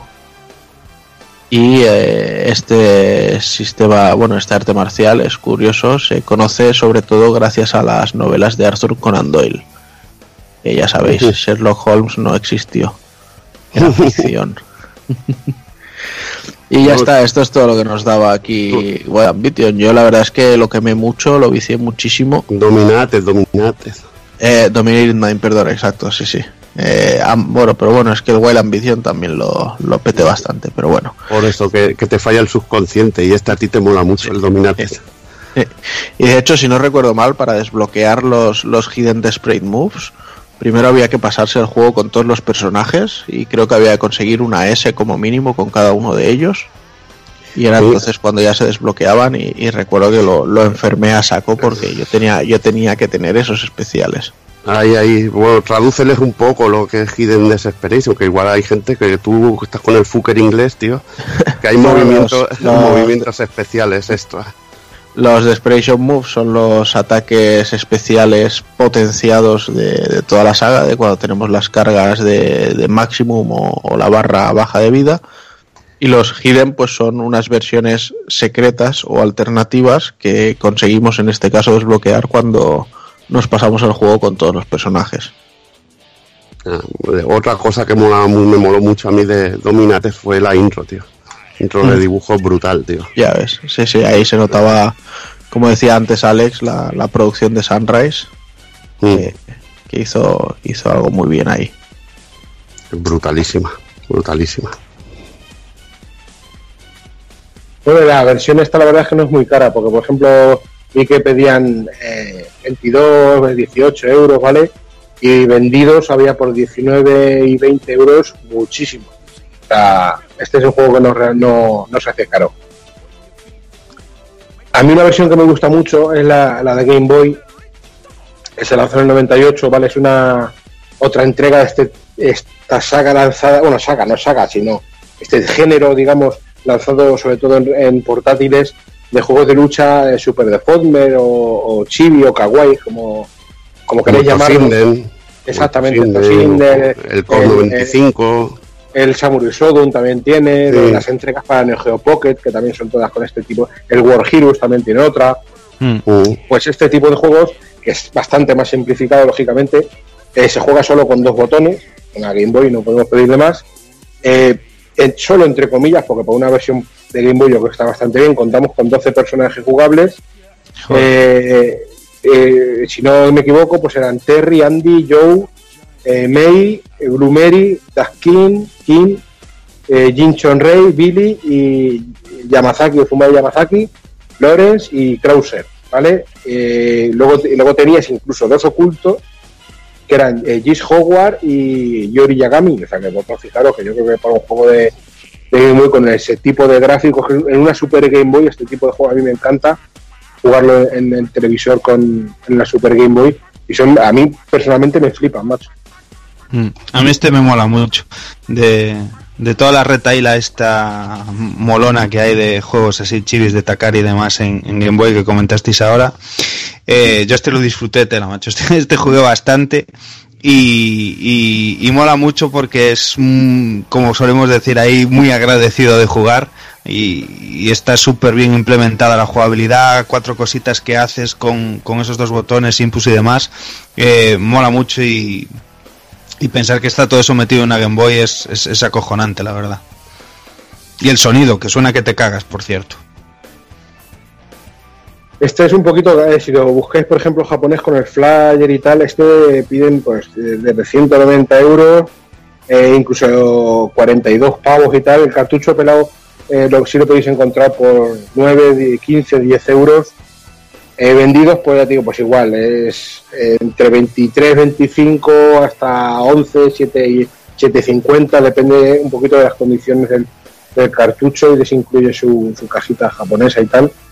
Pero vamos, que este no, realmente no es de los caros, este está bastante bien de precio. Y una vez más lo tenéis en el, en el recopilatorio Battle Archives número 2 de Play 2. Venga, pues vamos ya con el que cierra la saga Real Boat, Real Boat Fatal Fury 2 de Newcomers de 1998. Y aquí pues una vez más poca historia tiene Real Boat Fatal Fury 2 de por sí. Es simplemente una nueva excusa para lanzar a la lucha a todo el plantel que vimos en Real Boat Special. Aunque como ya se iba diciendo las versiones X desaparecen por completo. Y aquí Giz sí que es seleccionable como normal y tanto él como Krauser ejercen de jefes finales. Lo que sí es interesante de ver es que contamos con Alfred como jefe secreto. Y bueno, aparte de esto, pues aquí al menos tuvieron la decencia de darnos dos personajes nuevos. Uno que no tuvo mucha trascendencia, pero que a mí me encanta. Y otro que sí que pegó bastante fuerte, sobre todo en, en la saga de King of Fighters. El primero es Rick Strode, que es un indio nativo que trabaja en un casino haciendo de showman y boxeador. Y que un día pues le da una pájara de esas de conexión con la naturaleza, eh, de fumarse peyote y todo eso y decide irse a Southtown para pelear. Su historia, como decía, es tan poco interesante como la del juego en sí, pero bueno, el personaje es bastante molón, usando el boxeo como no, como técnica de combate. Aquí ya con eso me, me gana, pero bueno. Y decir simplemente que en su ending, pues lo vemos, porque aquí en Real Bout 2 también tenemos endings, eso sí, y lo vemos ir a recoger a su churri montado a caballo y se la lleva por ahí. O sea, todo muy, muy importante para, para el devenir de, Southtown. Luego el otro personaje que tenemos por aquí es Li Xiangfei, el tercer personaje femenino de la saga. Y mira que van unos cuantos, ¿eh? Pero bueno. Es una jovencita chino-americana que ha aprendido gran, gran cantidad de disciplinas marciales y que se dice que no ha perdido ningún combate desde que tiene 10 años. Eh, trabaja de camarera en un restaurante y se asegura de pegar palizas a quien no paga la cuenta. Un día, pues mira, simplemente siente la necesidad de probar su valía en el segundo torneo de Real Bout y ahí se mete. El estilo de lucha, pues es eso, una amalgama de varios, entre los que destacaría el kung fu e incluso las técnicas del, del puño borracho, este tan famoso y tan guay. En el ending, pues como decíamos antes que persigue a Peña que no quiere pagar la cuenta, pues se encuentra en esa situación y sale corriendo detrás de un tipo y cuando lo pilla, ya pues ve a Joe Higashi peleando con Lao, que Lao es un personaje que metieron luego en una revisión de, de Game Boy Sí. y que aquí lo teníamos solo en la intro, peleando con, con Rick Strode. Aquí un, había un guiño guay. Y nada, eh, Lee los ve pelearse y decide apuntarse a la gresca. Y poco más. El Lao incluso aparece en el Mar of the Wolves. en el super de la Bibi, de este que lanza un montón de tíos, de marineros Sí. y eso. Ahí Sí. aparece el tío. Ahí está ahí el, el Lao metido que aparece en la intro y es uno que lo curran, pero a lo bestia, tío. Bueno, vamos a hablar un poquito de la jugabilidad. Mm, Voy a comentar alguna cosita de este juego. Porque cuando salió este Real Boat, este sí que luego cuando hable Alex de las conversiones, eh, no se llevó a ninguna consola de, aquel momento. No se llevó ni, a Saturn, ni a Play, ni a Dreamcast. Y a mí me tocó comprarme el original en, en Neo Geo. La suerte es que tuve una, una buena oferta y por 25.000 pesetitas de aquel entonces, que era pasta, es lo que más pagué por un juego en aquel momento, antes de, de pillar alguna bizarrada que tengo por aquí. Eh, me costó 25.000 pesetillas, pero de las mejores invertidas que, que he tenido, la verdad, porque es una auténtica, una auténtica pasada, porque se refina la jugabilidad de una manera de una manera increíble. La verdad que ahora hablaremos de la jugabilidad, está perfecta en este juego. Y incluso puse, el otro día que lo puse a probar, estaba ahí grabadito el Alfred en, la memory card de la, de la Neo Geo. O sea que le di bastante caña en su día, muchísima. Real Boat 2 pues conserva la jugabilidad de, de Real Boat Special con su sistema de dos planos de acción en el que podemos movernos y atacar a nuestro rival, aunque no pueden coincidir los dos en el plano posterior. Esto es algo extraño, pero bueno, que, que lo metieron en este juego y bueno, tampoco la verdad que no molesta y ni, ni influye mucho en lo que es la jugabilidad en sí. Regresan las fases con peligros en el fondo, muy al estilo de Fatal Fury Special y en este caso, por ejemplo, una en la que hay un cartel eh, que en el que nos podemos electrocutar o la del accidente de tráfico en Hong Kong que está todo lleno de gorrinos y pillamos hacia el doble plano también podemos hacer daño. En esta entrega hay un escenario para cada dos personajes, cada uno con un patrón de color distinto y detalles diferentes en el fondo, aunque hay algunos personajes como Lawrence Blood, Gis Howard y Wolfgang Krauser que tienen el suyo propio. Si completamos el juego sin perder combates y cumpliendo ciertas condiciones en puntuación y la manera en que acabamos nuestro- nuestros rivales, tendremos un combate especial contra Alfred, el personaje secreto del juego que no es jugable en esta versión. También se elimina el sistema de grados de puntuación de las dos anteriores entregas. Eh, si continuamos partidas, podemos escoger entre varias ventajas al insertar un crédito. Esto es algo que se puso de moda en, en algunos King of Fighters, a, bueno, a posteriori también, y en este Fatal Fury. Que, bueno, pues veíamos que el juego se hacía chungo, te daban la opción esta de, de en el siguiente crédito tener alguna ventaja en el primer combate que, jugáramos. Lo dicho, la jugabilidad súper súper refinada y espectacular en este aspecto. Seguramente el, el más completo de todos en, en ello. Pero bueno, te puede gustar quizá más Real Boat o otro, pero este está sensacional con todos los personajes. También se cambiaron los sprites ligeramente, seguro ahora lo comentará Dani. sí. Un trabajazo. Sí. Y es que es eso, bueno, o sea, partiendo de la base que, que hasta la fecha, hasta ese momento y, y obviamente pues dejando lo que vino después, que es el, el Mark of the Worlds aparte, eh, este sería sin duda, vaya, el, el trabajo más espectacular gráficamente de la saga. Y siguiendo con la estética de los anteriores, pues eso, veremos que los sprites son un poquito más pequeños y que, y que además se opta por un diseño visual para los personajes también un poco más de serie de, de animación más yankee, ¿no? Ya no tan anime japo a lo mejor. Igualmente se, pues bueno, se trabajan de una manera bárbara todo lo que son detalles, animaciones de cada personaje, las ropas, expresiones faciales incluso, y bueno, sobre todo lo que son los ataques especiales, que, que si ya el, el Triple Geyser que contábamos antes iba cambiando de juego en juego y demás, pues eh, aquí hay ocasiones en que puede resultar pues eh, puro espectáculo visual alguno de los ataques. Em, Destacar la gran labor que muchas de estas animaciones, eh, sobre todo pues eh, aportando detalles muy cómicos eh, o, o las entradillas al combate con situaciones geniales entre personajes que tienen historia, ¿no? Como, como había puesto de moda la, la saga KOF. Y en cuanto al diseño de escenarios, yo diría que es pues casi casi casi con, con Garou eh, a Ivy le mola mucho Fatal Fury 3 pero bueno yo diría que aquí Sí, es, eh, sí, pero este aquí hay burradas, tío. es- este es techo para mí de la saga porque es eso o sea hay, Es que el escenario, el escenario, lo que comentaba, el del accidente con los gorrinos, tío, está todo animado, tío, se mueve todo, tío. Es, es una, es una animalada. Es una animal. Hay veces, tío, que es que hoy en día tenemos la bendición de la emulación y esto, eh, o, YouTube o lo que sea, y es que te puedes parar, tío, con gusto, macho, a mirar todo el currazo que hay. eh, de dibujado en los escenarios, animado, eh, los efectos de luz, tío, que dices tú, madre mía, macho, pero esto es gloria bendita para la vista, tío, y el uso además del color sin igual, que el- el- es- ese tipo de ejercicio de decir, eh, lo comparo con algunos juegos de a lo mejor tres o cuatro años atrás dentro de la misma máquina de lucha y flipas, flipas viendo esto, de verdad, es una auténtica pasada.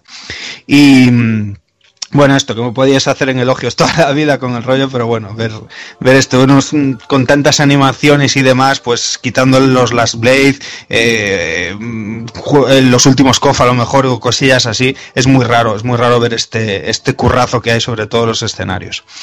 Em, eh, decir un poquillo en plan tal, pues bueno, que mm, lo que son los efectos de los ataques especiales que comentaba antes, los impactos de los golpes o el fuego, pues que están hechos de una manera muy especial aquí y que, y que pues eso, ya te entra por los ojos y solo con, con este derroche técnico ya te dan ganas de viciar. En cuanto al sonido, pues las músicas no presentan demasiado que destacar, la verdad, porque ya en las últimas entregas rozaban notable, alto, sobresaliente y así a mejorar este aspecto la verdad es que cuesta bastante. Escucharemos mayormente remezclas y arreglos de temas ya aparecidos antes y que, aunque no defrauda, la verdad, pues eh, quizás sí que hubiera molado pues escuchar algún tema nuevo, algo más de variedad como, como vimos antes en especie que se, se arriesgaron ahí con composiciones nuevas y demás. El guitarreo del tema de la intro, mm, yo lo digo sinceramente, que me dicen que es de un CD y me lo creo, así lo digo. Y, y en cuanto a los FX, pues como siempre, magníficos. Bueno, genial, por ejemplo, la, la, la canción de los nuevos personajes, sobre todo la de Rick, que es brutal, tío. Tiene una guitarra acústica así brutal, tío. Es Mm. genial, tío. Y la intro que es una puta animalada, por La, cierto. la intro es una animalada Que también. no la comentamos, que, que es que parece un- una jodida serie animada, ¿sabes? O sea, Sí. es, es brutal, es brutal. Bueno, y en cuanto a versiones, una vez más la, la AES, que si la queréis por 700 pavos desde Italia completa, en condición top, es vuestro. Eh, pero más o menos por, en condiciones similares, también desde Italia por 500 pavos, 350 euros en Japón, lo podéis encontrar vendidos. Eh, se vendió uno por 420 euros, otro por 320, 262. O sea que ya vais viendo que la cosa es un poquito más suelta. La versión para MVS es eh, algo más económico, eso sí, 112, 86, eh, el cartucho pelado es desde Brasil, eh, si te llega a 59 pavos, eh, vendidos, sí se vendió uno por 320 pavos japonés, otro por 120 con los flyers, pero sin la caja, japonés también, el cartucho pelado por 86, por 49, o sea que hay aquí bastante, bastante variedad, pero vamos, los 50 pavos. Por 50 pavos lo puedes encontrar, más aparte de los gastos de envío. La versión Neo Geo CD, una vez más, pues eh, tenemos los tiempos de carga, pues, luego la modo versus, la música ranch. Aquí tenemos un modo survival, eso sí. Eh, lo podéis encontrar por 399 euros, ¿vale? Eh, nuevo japonés precintado. También hay otro por 227, pero bueno, por 140 que vi uno que a tres días eh, de, de acabar en pujas estaba por 140 euros. Eh, sin, sin portada, unos 100 euros. Japonés usado, unos 40, 33, eh, 23, alguno también podéis ver. La banda sonora de este juego en Neo Geo CD de esta versión vale al loro, vale 124 euros usada. Eh, el drama CD, que también había uno, vi uno, había eh, ci- eh, 36 euros, japonés, lógicamente usado. Eh, esta versión vendida, fíjate que estamos diciendo que vendía eh, nuevo, pedían 399, sin embargo, en japonés completo, aquí desde España se vendió uno por 27 euros. Vale, con el spinner y con todo otro japonés por 24, 18, o sea que también es un juego bastante común. Eh, luego tenemos la versión de GeoPocket, que nos va a contar un poquito más sobre ella. Versión, un juego basado libremente en Real Boat 2.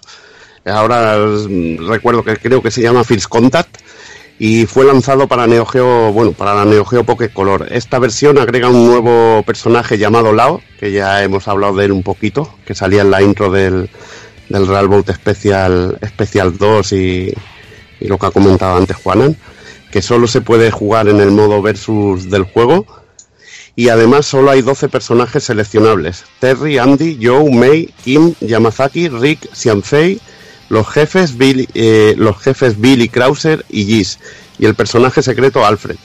Eh, la empresa Yumekobo se encargó de, de- de desarrollar el juego. Sí, para que tengáis alguna idea, Yumekobo es la que hizo, por ejemplo, el Blazing Star de, de Neo Geo. O sea que, que tienen buena, buen, buena gente. Ya El digo. juego, el juego funciona con un control simplificado para la 8 bit portátil de SNK, que bueno, viene a ser un poquito al estilo de los de, de los de Game Boy, pero bueno, mucho mejor técnicamente y jugablemente también. La verdad que, que la máquina daba un poco más de sí.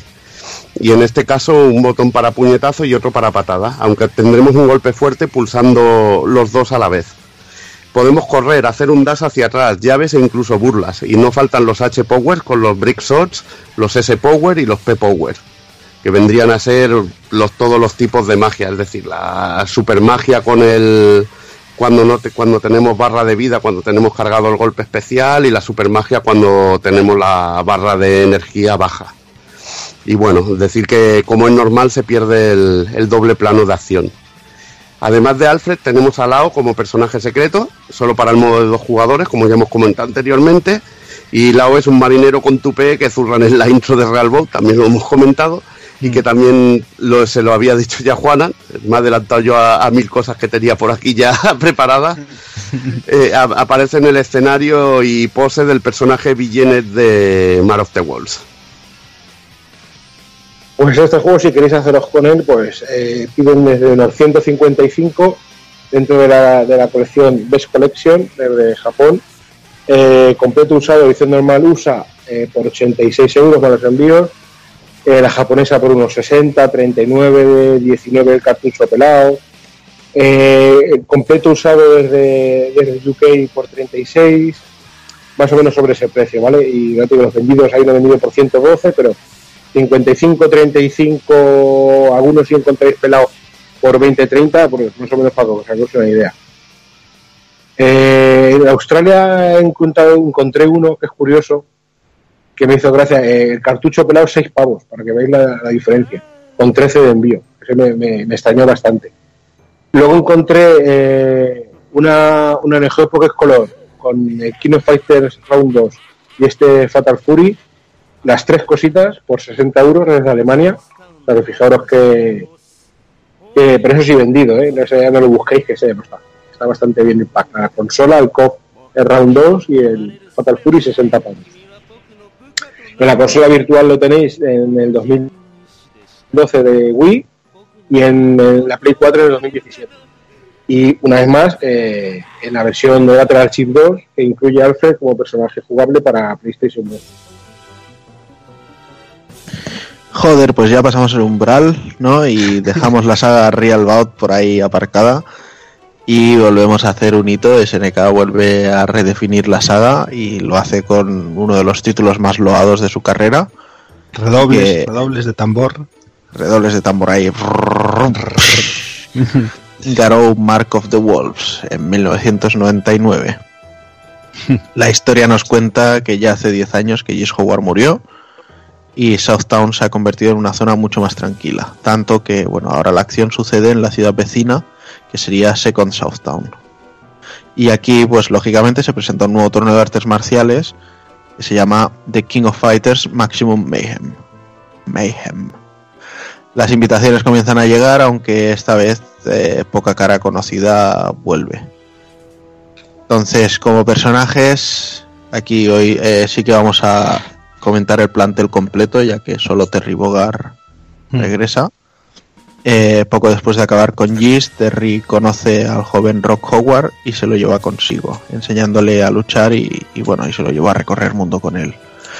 Ahora, 10 años después, ah, el nuevo Kingpin se ha, procla- se ha proclamado dueño y señor de Second Southtown y de paso eh, mecenas del nuevo torneo. Y entonces Terry, por supuesto, estaba invitado.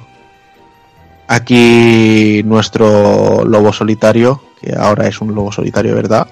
Gana su flamante Buster Wolf como Desperate Move. Es eh, bueno, una incorporación espectacular a su repertorio.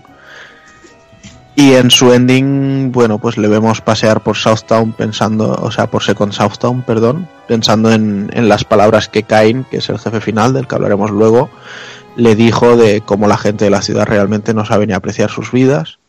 Pero bueno, unos simpáticos niños aparecen por allí y le piden que juegue a básquet con ellos y entonces a Terry se le quita la tontería de repente. ya, me perdonáis que tengo ya la garganta ahí seca.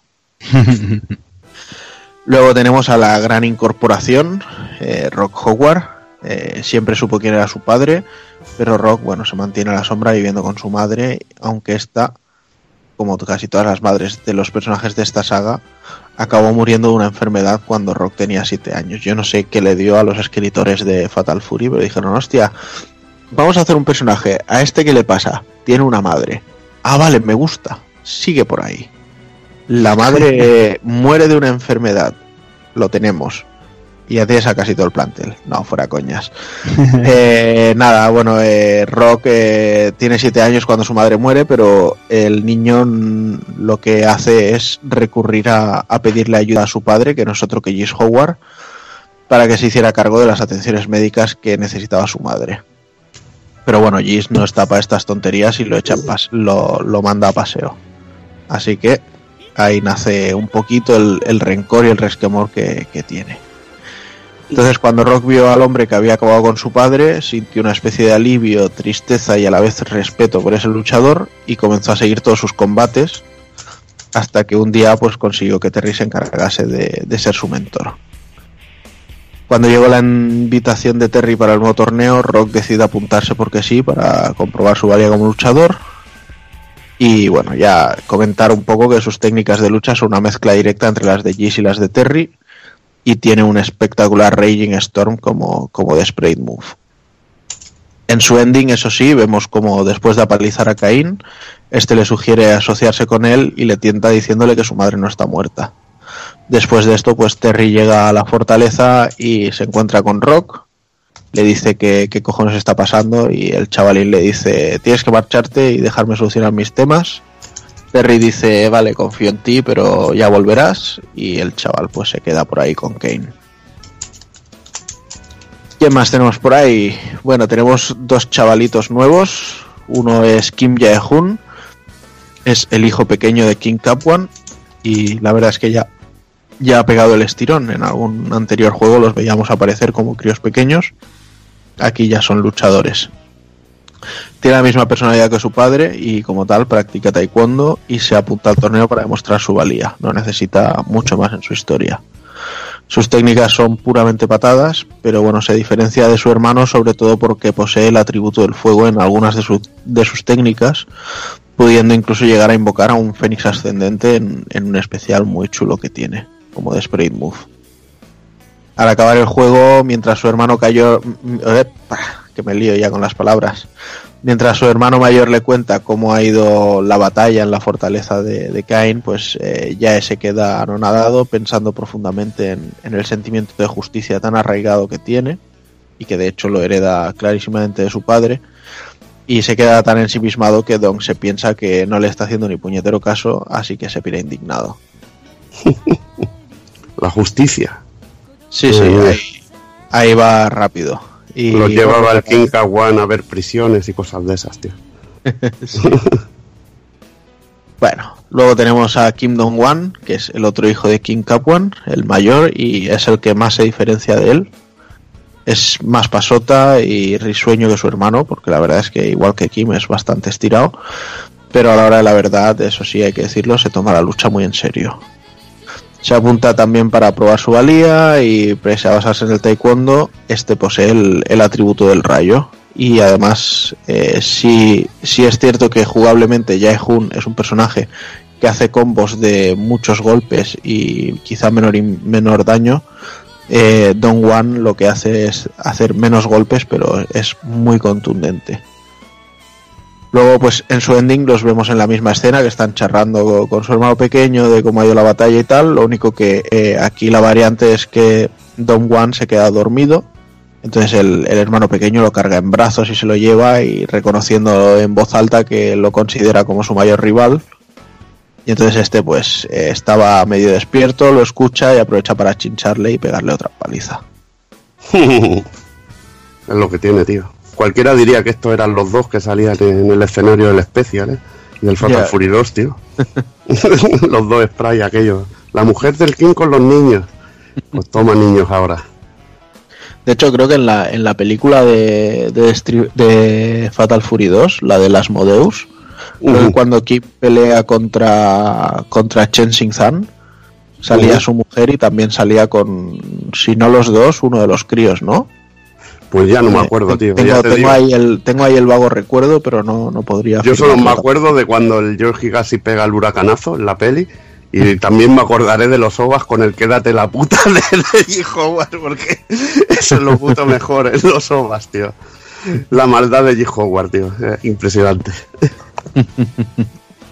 Bueno, pues nada, tenemos también por ahí a Gato, que es otro nuevo personaje que no tiene nada que ver con los viejos conocidos. Eh, es un personaje, un tipo muy estirado que siempre ha entrenado artes marciales con su padre. Y un día, pues se levanta de mal café y asesina de una forma muy misteriosa a su madre. El padre, digo, ¿eh? Entonces, Un ejemplo. Ha, ha quedado un poco como que era gato el que mata al padre, pero no, no es. O sea, que era gato quien mata a la madre, pero no. Es al revés, es el padre el que mata a la madre. Y entonces, pues gato decide abandonar su modo de vida y vengarse de su padre. Sin embargo, du- eh, durante su secuencia final, eh, después de derrotar a Caín y estar derrumbándose todo, que esa es otra que creo que lo he dicho ya varias veces y siempre lo sigo diciendo, porque cuando le pegamos la paliza al enemigo final, el castillo se derrumba. O sea, tiene un, un- un detector de palizas o algo. No sé. No, es que en el, en el corazón llevan un botón que si se les para se derrumba todo, coño. Eso lo explican ahí en todo, tío. hace, hace un explota, explota, me explota. Sí, es como un Onimusa, tío.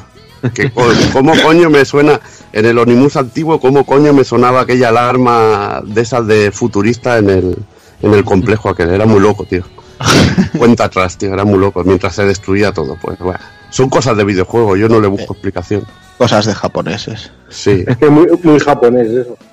sí, si te cargas al malo se cae el castillo, tío. Y tú tienes que salir corriendo. Bueno, pues aquí se cae el castillo y además el misterioso personaje este que aparece para ayudar a Karin, eh, a Caín, perdón, eh, le hace un ataque que lo deja ciego. No sabemos si temporal o, o de forma fija, porque nunca hubo un real, un Garou 2. Hubo un prototipo, pero no hubo un juego real. Y nada, parece que ese personaje era el padre, así que aquí hay drama para rato. Y es que, no contentos con esto, hay un tercer personaje que es Hotaru, es la primera de las dos representantes femeninas de este Garou. Y supuestamente, y bueno, supuestamente entre comillas, porque está más que cantado, es la hermana pequeña de Gato y bueno, también aprendió artes marciales con su padre. Solo que bueno, ella tiene un carácter bastante afable y nunca quería hacer daño a nadie y tal y cual, entonces aprendió unas técnicas que se llaman Yu-Kei, que es una vertiente de tempo chino.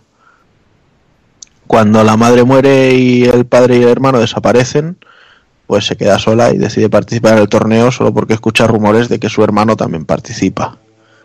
En el ending, que está bastante bien, la verdad, se encuentra con Gato, este le pone la cara larga y ella le dice que es su hermano. Le dice que la deje en paz y entonces pues ella coge y le calza un guantazo de los que te giran la cara y le dice que sí que son familia. Yo lo que no entiendo, volvemos a lo mismo, o sea, será porque son cosas japonesas. O sea, no reconoces a tu puto hermano, que tienes que preguntarle si es tu hermano. Es, es algo muy inverosímil, pero bueno, ellos eran felices pensando Claro, pero que, que todo ¿Cómo les se, cuadraba. cómo se nota, ¿Cómo se nota que tú nunca has ido por la calle buscando un hermano?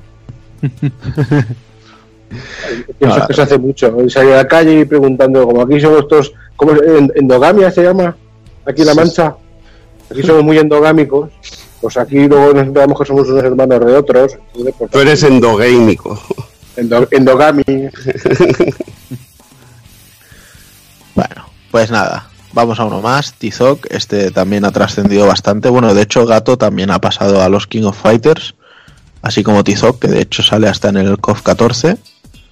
Es un wrestler mexicano, bueno, sale en el KOF 14 con otra con otras pintas, pero bueno, que es él. Es un wrestler, es un wrestler mexicano, King of Dinosaurs, exacto. Y bueno, siempre ha gozado de mucha popularidad entre los niños pequeños. El tipo quedó devastado al perder contra un misterioso oponente, que según algunas sesiones que se hicieron de dudas y preguntas con SNK, se dejó caer que era el padre de gato. Eh, entonces, pues decidió buscar sin éxito a ese hombre durante años y como no lo encontraba, pues apuntó al nuevo torneo para ver si así recuperaba su pasión por la lucha. Eh, como no podía ser de otra manera, pues su estilo de lucha es el wrestling y veremos patadas voladoras, suplex, lariats, pile drivers y cositas de estas. La verdad es que tiene un, un super de estos que sube volando y te estampa contra el margen de la pantalla para luego meterte un suplex que está bastante cachondo. Personaje odioso, tío. Si juegas con alguien que le guste los depresas, es odioso, tío. Ya, sí, Eh, si échate una partida, échate Roberto, una partidita con Roberto y ya verás, tío. Sí, sí. Lo vas a odiar a muerte de por vida. De hecho, eh, no os lo había dicho aún. El otro día hice unos Street Fighter 5 con él Mm, y jugamos 10 partidas mm. y me hizo un y me hizo un 10-0, o sea, fue una cosa bestial. El, el cabrón, Se- el le debo cabrón- escuchar las risas aún al cabrón. sí, sí, el, el cabrón se ha puesto tocho, pero bueno. Se ha puesto tocho. Bueno, es lo que tiene. Perro.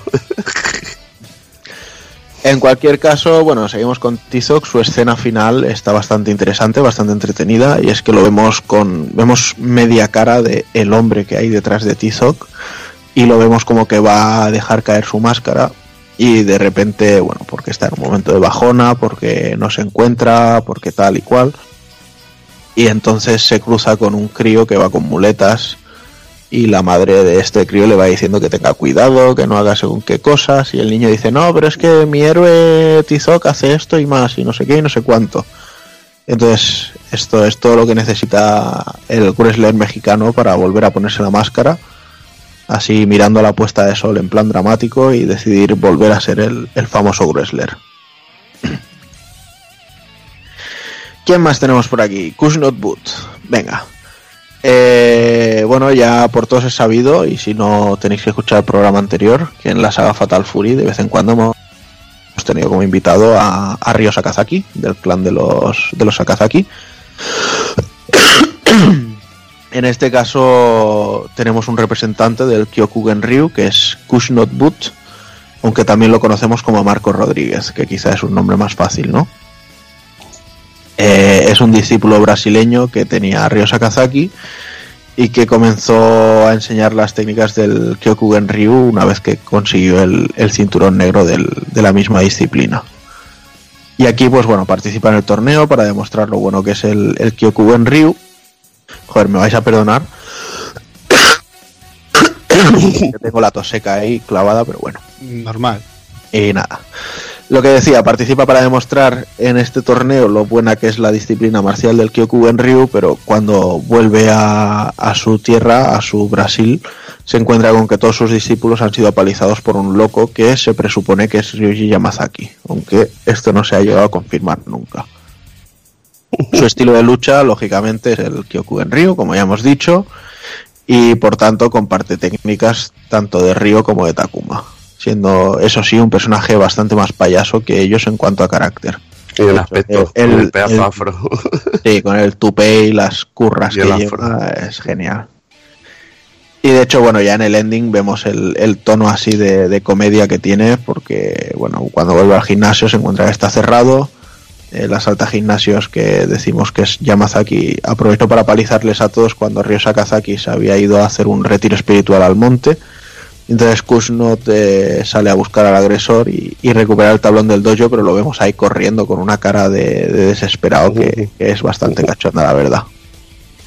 Bueno, Hay una ilustración que a mí me encanta de, de este Man of the Wolves, que es la de todos los Kyokugen Ryu Karate, que sale, que sale el marco ahí en el centro, tío, y salen todos los personajes de Kyokugen Ryu Karate y bueno, patrocinando así un poco la disciplina, es una de las ilustraciones más chulas que me, que me gusta de SNK.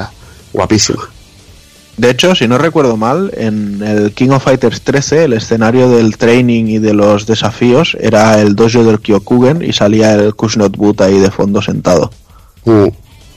Es que bueno, sí, sí, sí. sí. Bueno, vamos con el siguiente que es Freeman, otro personaje nuevo que va bastante por libre. La verdad es en plan, hostia, un juego de lucha me apunto, pero mm, ¿tú tienes alguna implicación? No. ¿Pero tienes algo con algún personaje? No. Bueno, es igual. Eh, subes el, el recuento de personajes, ¿no? Pues aquí son todos un poquillo así. Freeman es un británico que está bastante grillado y que además es un asesino en serie y bueno, pues participa en el torneo solo por poder matar a gente poderosa. Entre sus víctimas se encuentra el compañero de otro personaje nuevo, que es Kevin Ryan, Y se dice que, bueno, al, al terminar el torneo, eh, vemos en su escena de ending como la policía, un, francotirador de la policía, le pega un tiro y cae a un río, pero nunca se encuentra su, su cadáver. No tiene un estilo de lucha concreto, aunque sus técnicas son ataques de corte que encajan a la perfección con, con la sed de sangre que, que perfila ¿no? durante todo su, su repertorio y su arsenal de golpes. Y además, como si de un personaje de Guilty Gear se tratase, todos sus movimientos tienen relación con grupos de heavy metal. Personaje este parece un quiero y no puedo de Yori Yagami, pero bueno, es una opinión un poco personal. Luego, como decíamos, tenemos por ahí a Kevin Ryan. Es un SWAT que investiga los asesinatos que hace Freeman y va atrás de él. Y bueno, su compañero fue una de sus víctimas. Así que eh, Kevin decide apadrinar a, un crío que encuentra por ahí y llevárselo con él. No recuerdo exactamente si el crío era hijo de su compañero o simplemente es un crío que se encuentra. Pero bueno, ahí lo dejo. Y bueno, pues Kevin confunde a Terry con el asesino, con Freeman, ya que solo tenía como pista que tenía el pelo largo, con lo cual ya, Tú, asesino. La peor pista. eh. la peor pista. lo triste es que te lo ponen como, como algo así emotivo y tal, ¿sabes? O sea, en, en el Street Fighter 4 el Rufus también iba detrás de Ken y, y quería pelear con todos, porque a todos los confundía con Ken, pero era en, en tono de humor, pero es que aquí lo toman como algo serio. Me imagino, el pobre, el sito, el pobre se libraría aquí, el cabrón. Ay, Bueno. lo del pelo largo, la madre que os parió, tío, es que es brutal. Pues el bueno de Kevin utiliza técnicas de sambo y esto es hace, algo que hace sospechar todavía más que el personaje pueda tener una relación con, con Blue Mary.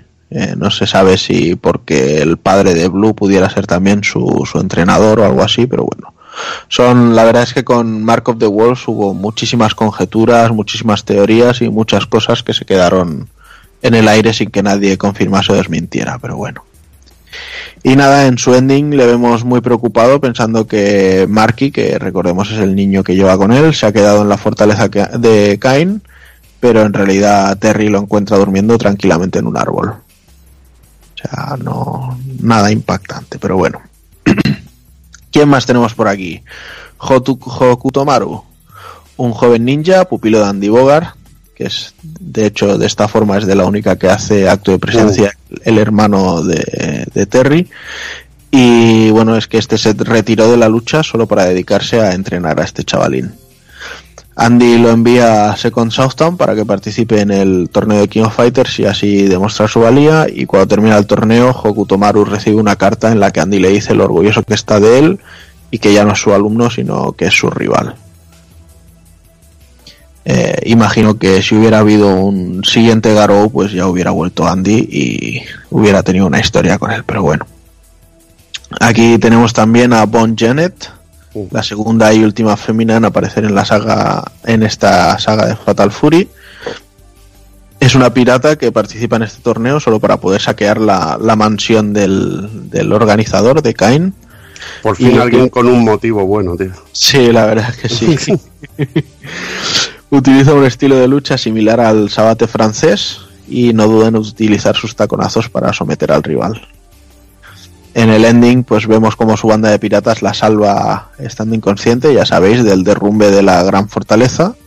Y al despertarse, pues les reprocha que hayan perdido el tesoro por salvarla a ella. Todo muy, muy normal, muy agradecida. Ujú. Mola, mola. Eso de los taconazos, tío, me ha recordado a Casca, tío. Es su estilo de lucha, tío. Domina los taconazos de lujo. Sí, lo que pasa es que, que él, él se los come. En fin. Venga, pues nos quedan dos personajes que actúan como jefes finales del juego. El primero de ellos es Grant, también conocido como Abel Cameron, y era un viejo amigo del mecenas del torneo, de Caín, y de su hermana. Lo que eh, pasa que Caín y su hermana pues se separaron en su juventud. La hermana se llamaba Marie y se fue para vivir con Gis Howard, quedando embarazada de Rock, pero bueno, eh, Abel decidió quedarse al lado de su hermano menor, que es Cain. Eh, ambos deciden labrarse un nombre y un porvenir y de hecho eh, Abel hace un pacto con, con un demonio para conseguir los poderes del karate oscuro y desde entonces pues hace que le llamen Grant. Como veis aquí, la historia cada vez eh, salen cosas más absurdas. El karate oscuro de los Invocar el karate oscuro mola, tío. Es molón, tío. Es un poco como el como el Satsui enojado, ¿no? De, Sí. del Ryu y del Gouki, pero bueno. Y Grant pues simplemente atrae a los participantes del torneo hacia sí mismo para evitar que se enfrenten a Caín y bueno, se dice que recibió una bala cerca del corazón por salvarle y que siendo imposible quitársela vive cada día como si fuera el, el último de su vida. Y de hecho en, en su ending lo vemos asaltando un, un complot que están haciendo varias familias mafiosas en contra de Caín. Y entonces Grant entra reventando la ventana, les pega una paliza y entonces Caín llega, entra a escena y le dice que tenga cuidado a, a Grant, señalándole el brazo como diciendo, sé que estás mal, sé que estás jodido, no, no, no te pases. Pero bueno, no sé, supongo que tiene, se tienen mucho aprecio entre ellos. Y luego pues ya tenemos el jefe final, el organizador del torneo, Cain R. Heinlein. Es el hermano de Marie, el cuñado de Gis Howard y por tanto tío de Rock Howard. Aquí unos líos en plan, esto parece ni saga de Pudé o, o cualquier telenovela de esas típicas Topacio o cosas de estas Topacio, muy que típico. por ahí, ¿no? Topacio con el opening de Julio Iglesias era eso, madre ¿no? Madre mía, chaval, qué- Pues no lo sé, pero ahora vamos. eh, No sé, pero que, que, que recuerdes, preocupando. que recuerdes ese detalle me da miedo. me está a mí me gusta. A mí me gusta, a mí me gusta. La madre que lo parió al gallego. Bueno, pues eso, aquí nuestro amigo Caín decide retomar el reino de terror de Gis Howard y por ello acaba convirtiéndose en el, en el nuevo Kingpin de Second Southtown y convocando el nuevo torneo. Aprovecha para invitar a su sobrino para que así se enrole en su cruzada y no tiene, realmente no tiene ningún estilo de lucha, simplemente pues golpes porque sí. Y su escena de ending es la misma que la de Grant, solo que al final, en vez de preguntarle por su brazo, pues lo vemos sonriendo, emitiendo unas llamas azules por su mano. Y hasta aquí llega el plantel de personajes. La verdad es que hicieron una reducción bastante importante de plantilla. Eh, lo que pasa es que hay que decir que la animación, bueno, luego mm, Daniel hará más hincapié en ello, pero es que estaban animados de lujo. Pero bueno, que yo os, dejo ahora que tenéis chicha para darle y yo necesito beber agua. Te ha tocado un buen, un buen rato de rajar y nada, vamos a hablar un poquito de la jugabilidad. Que bueno, nueva versión y se cambian, pero muchísimas, muchísimas, muchísimas cosas. Eh, todo también viene influido por cómo se diseñó el juego y cosas que hablará también Dani después en el apartado técnico. Eh, decir que Mar of the Wolves vuelve al sistema tradicional de cuatro botones de ataque, dos para puñetazos y dos para patadas. Se eliminan los planos de acción y todo pasa a un plano principal. Es un juego de lucha mucho más, mucho más normal en este aspecto. No tiene los cambios de plano de la, de la saga Fatal Fury, que era algo característico, pero la verdad que tampoco lo echaremos de menos. En cuanto al sistema de lucha, se añaden principalmente dos grandes novedades. La primera es el sistema TOP, Tactical Offensive Position. Dicho sistema consiste en seleccionar una de las tres partes en las que se divide nuestra barra de energía. De esta manera podemos seleccionar el principio, medio y final de la barra de vida de nuestro personaje y el momento en que la barra de vida de nuestro personaje está en esa sección seleccionada obtendremos las siguientes ventajas. Una lenta regeneración de energía vital, muy lenta, pero bueno, está ahí. Aumentan los daños que provocamos y se activa la posibilidad de realizar ataques especiales top. Una vez perdida la vida por debajo de la barra top, volveremos a la normalidad y ya no por- eh, perderemos la ocasión de, de usar los ataques especiales y los beneficios que tenía este sistema. El otro gran sistema es el Use Defense, que es la respuesta de SNK al parry de Street Fighter 3, que en este caso eh, eh, se activa al cubrirnos en el momento justo en que recibimos un impacto. Es el contrario que lo que usaba Street Fighter 3, que en este caso teníamos que darle al botón hacia adelante para hacer una, una guardia a cualquier impacto o golpe del enemigo. Aquí en este caso nos cubriremos. Es bastante más fácil porque si te equivocas no tienes tanto riesgo de, que, de comerte una buena hostia. Eh, hacer bien eh, un Use Defense nos permite la posibilidad de realizar un War Cancel Eh, es decir, hacer un movimiento especial en el momento justo y conseguir un contraataque perfecto, imposible de anular, y recuperar una pequeña porción de vida. Son cositas que la verdad van muy bien y le dan mucho, le dan mucho contenido al juego, porque este es el juego que, como comentará Dani, rivaliza con Street Fighter 3 en, en el top de acabado técnico de en lo que se refiere a juegos de lucha. En el top, aunque a mí me parece más bestia el Street Fighter 3, también es una placa y un hardware mucho más, Mm, más claro. potente, mucho más potente, pero bueno, lleva la Neo Geo hasta el límite. Pero además habrá todo tipo también de movimientos vistos en la saga, aunque destaca la posibilidad de hacer movimientos falsos para confundir al rival de una manera más efectiva. Esto también lo tenía, por ejemplo, el Street Fighter Alpha, que tenías, podías simular que hacías un Hadouken y hacer saltar al enemigo. Y aquí tenemos cosillas así que, que la verdad que, que son añadidos que molan y no los habíamos visto en Fatal Fury.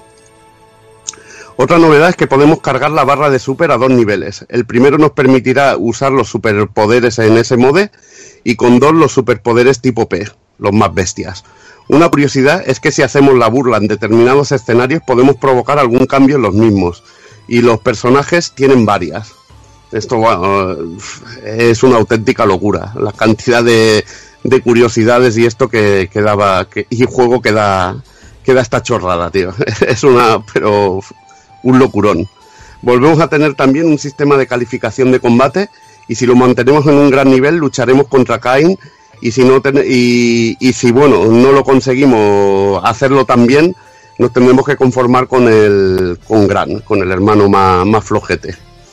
Eh, algunos eh, niveles tendrán la transición horaria clásica de la saga, en otros no veremos este, este efectillo. Pues bueno, como veis, eh, muchísimos cambios a nivel jugable. Está la base de un juego de lucha, pero es muy distinto a lo que habíamos visto en la, en la saga Real Bout. Y bueno, como os contaba antes con el anterior título, pues bueno, yo mm, a este título lo quiero catalogar aparte y, y entre otras cosas porque a día de hoy pues, yo y muchísima gente pues eh, no, no, no damos crédito pues al ver que esto lo puede estar moviéndose en una Neo Geo, ¿no? En, en ese mismo sistema en el cual debutó la saga y sobre el cual pues hablábamos al principio de todo. Eh, en, en la primera parte pues de esas eh, recatadas animaciones, eh, más tosco, más no sé qué, la jugabilidad eh, y, y, joder, os invito a todos a hacer un poco el ejercicio de, de ver el Fatal Fury 1 y de ver Garou Mark of the Wolves y pensar que es en el mismo hardware y es increíble, tío. Es sencillamente espectacular eh, eh, todos los aspectos técnicos del juego, ¿no?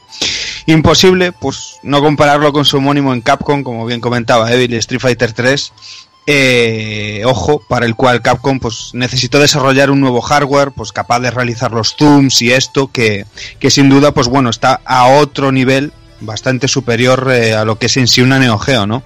Y quizás, pues teniendo en cuenta un poco esto, pues es un, un poco lo que engrandece también este, este brutal apartado visual y técnico del, del juego en sí.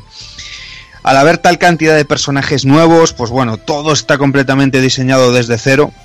Digamos que no se reusó absolutamente nada. Eh, no quiero decir al, al, hecho de eh, dibujar por encima spray, rediseñarlos y demás, sino que digamos que es un juego completamente hecho desde cero. Incluso contaba antes Takokun que el propio Terry pues bueno, luce un, aspecto nuevo así, pues más acorde con el paso del tiempo, con su edad y demás. Y, y, en general, pues bueno, se optó por unos sprites un poquito más pequeños que en, que en Real Bout 2, pero bueno, cargadísimos de detalles. Eh, yo creo que esta fue una decisión un poquillo acertada, el hacerlos un pelín más pequeñito para que, para que se movieran bien y poder hacer muchísimos más eh, frames de animación por personaje, ¿no? Todos ellos, como digo, es esto, cargados de, de detalles en las animaciones, pues bueno, es que es una delicia verlo en todo en movimiento, ¿no? Eh, todos los detalles a tener en cuenta en ese mismo de, de la paleta de colores para cada personaje, eh, todo lo que eran prendas de ropa, pelos, eh, ataques, que veías que los efectos de luz de los ataques y los cames en muchas secuencias de animación se reflejan en la ropa, pues bueno, todo este tipo de detalles enfermizos, pues solo dignos ahí de, de Pixel de, de SNK, vaya. Eh, además, pues bueno, el, todo lo que eran parte de, de escenarios y todo esto, pues eh, mm, como comentaba inicialmente, también eh, son para darles un poco de comer aparte, porque es, es muy difícil encontrar un trabajo de, de este nivel de detalle y de, y de dibujado hablando de pixel art. Em, yo lo digo siempre y es que lo comparo con cualquiera de las mejores aventuras gráficas de la época gloriosa de LucasArts. Y es que no, no sé por qué, si es por el uso del color, por el tipo de dibujado, por las perspectivas muchas veces en las que pues ponen elementos como coches o demás en, en todos los escenarios, pero es que parece eso, mm, la mejor época de LucasArts, rollo The of the Tentacles, Animax, Uh. eh, cualquiera de, de esos juegos que, que es una locura ver el dibujado que tienen, pues estos escenarios encajarían perfectamente ahí. Y, y efectos, tío, efectos. Porque Claro. el escenario de Terry Bogard del tren, el puente, el efecto del puente con las vigas moviéndose con un efecto 3D hecho todo sprite, sprite, animación, animación, Ah, es un sí. auténtico espectáculo. Es, es una barbaridad. Decir que si no estoy errado, el motor gráfico del juego se usó para Last Blade 2, puede ser, y Last Blade 1, puede ser. Podría Tengo ser, entendido, podría vaya. ser. Podría ser Eh, por el tipo de color y todo. Sí, sí. Pero bueno, esto ya es cosa más de los artistas que... Efectivamente, sabes que es sí. ver que obviamente, por ejemplo, en, las- en los Last Blade hay un trabajo eh, también de la releche, pero pero aquí dieron el do de pecho y, y se nota. Em, están ahí escenarios para echarle un vistazo. Hay mm, súper variados, pero súper, súper variados y como contaba ahora Evil, pues con, con un montón de animaciones, un huevo de referencias a la saga y a la compañía, eh, eh, que, que, bueno, el juego está llenísimo de mil easter eggs, de estos como los llaman ahora, y cientos Sí, de miles de podrías guiños. tirar horas ahí para, bueno, para un- cortarlos, tío. Para es- contar unos pu- a puñados, tío. Es, es una locura, es una locura. Para eso está, en YouTube y hay vídeos ahí cojonudos donde se van enseñando todos y es curiosísimo. Si, si te gusta la saga, si te gusta el juego, pues ir reconociéndolos. El, el mismo que se da a sí misma SNK es un poquito nanístico, pero queda, queda de puta madre. Em, sus secuencias de introducción y demás, y mención especial a las dos intros con las que cuenta el juego. Eh, secuencias de animación, pues bueno, esto que nos en- mm, eh, había una que nos contaba un poco el pasado, la historia un poquito de, de, de Giz cayendo por la Giz Tower, como Terry se queda con Rock y demás, pues todo este rollo. Y, mm, y luego en sí eh, la intro guapa que nos va enseñando a todos los personajes. Además tendremos eh, transiciones de historia entre algunos de los, combates, con combates narradas y demás, alguna secuencia. Rollos que le aportaban mucho más a no solo lo que es en sí el, el juego de lucha, por decirlo así, ¿no? Es el juego top, seguramente a nivel técnico de, de Neo Geo de lucha. Y a mí lo, lo que más me molaba también, aparte de escenarios que eran realmente increíbles, era lo- el efecto, sobre todo en los super golpes especiales, cuando hacía un efecto de Destello. de destello y se, pa- se quedaba toda la pantalla en negro, es que era un espectáculo, tío. Era brutalmente, tío. No sé cómo hicieron eso, Es una con tan pocos medios y, ta- y una consola que ya estaba limitada y es que era ver algo, pero que dices, joder, tío. Se sale fuera de lo normal esto. Es, una, es que es, es inverosímil, tío. Por eso es en plan, joder, es normal que esté endiosado el maldito juego. Es que, es, es que el trabajazo que hay aquí no es humano. Eh, en el apartado sonoro, pues bueno, convive en plena armonía con el visual, todo temas musicales nuevos, muy diferentes entre sí, ojo, y, y distintos también a lo que estábamos acostumbrados a escuchar en toda la saga hasta entonces. Eh, os pongo tres ejemplos rápidos. Hay, hay eh, el tema de rock, el Spirit the Wings, que, que tiene ahí un guiño a, a Robert Miles en la, en la melodía, bueno, famosísimo, súper famoso el tema. Eh, tenemos eh, por otro lado, que es un poco así desarrollo, ¿no? Un poco más tecno, más no sé qué.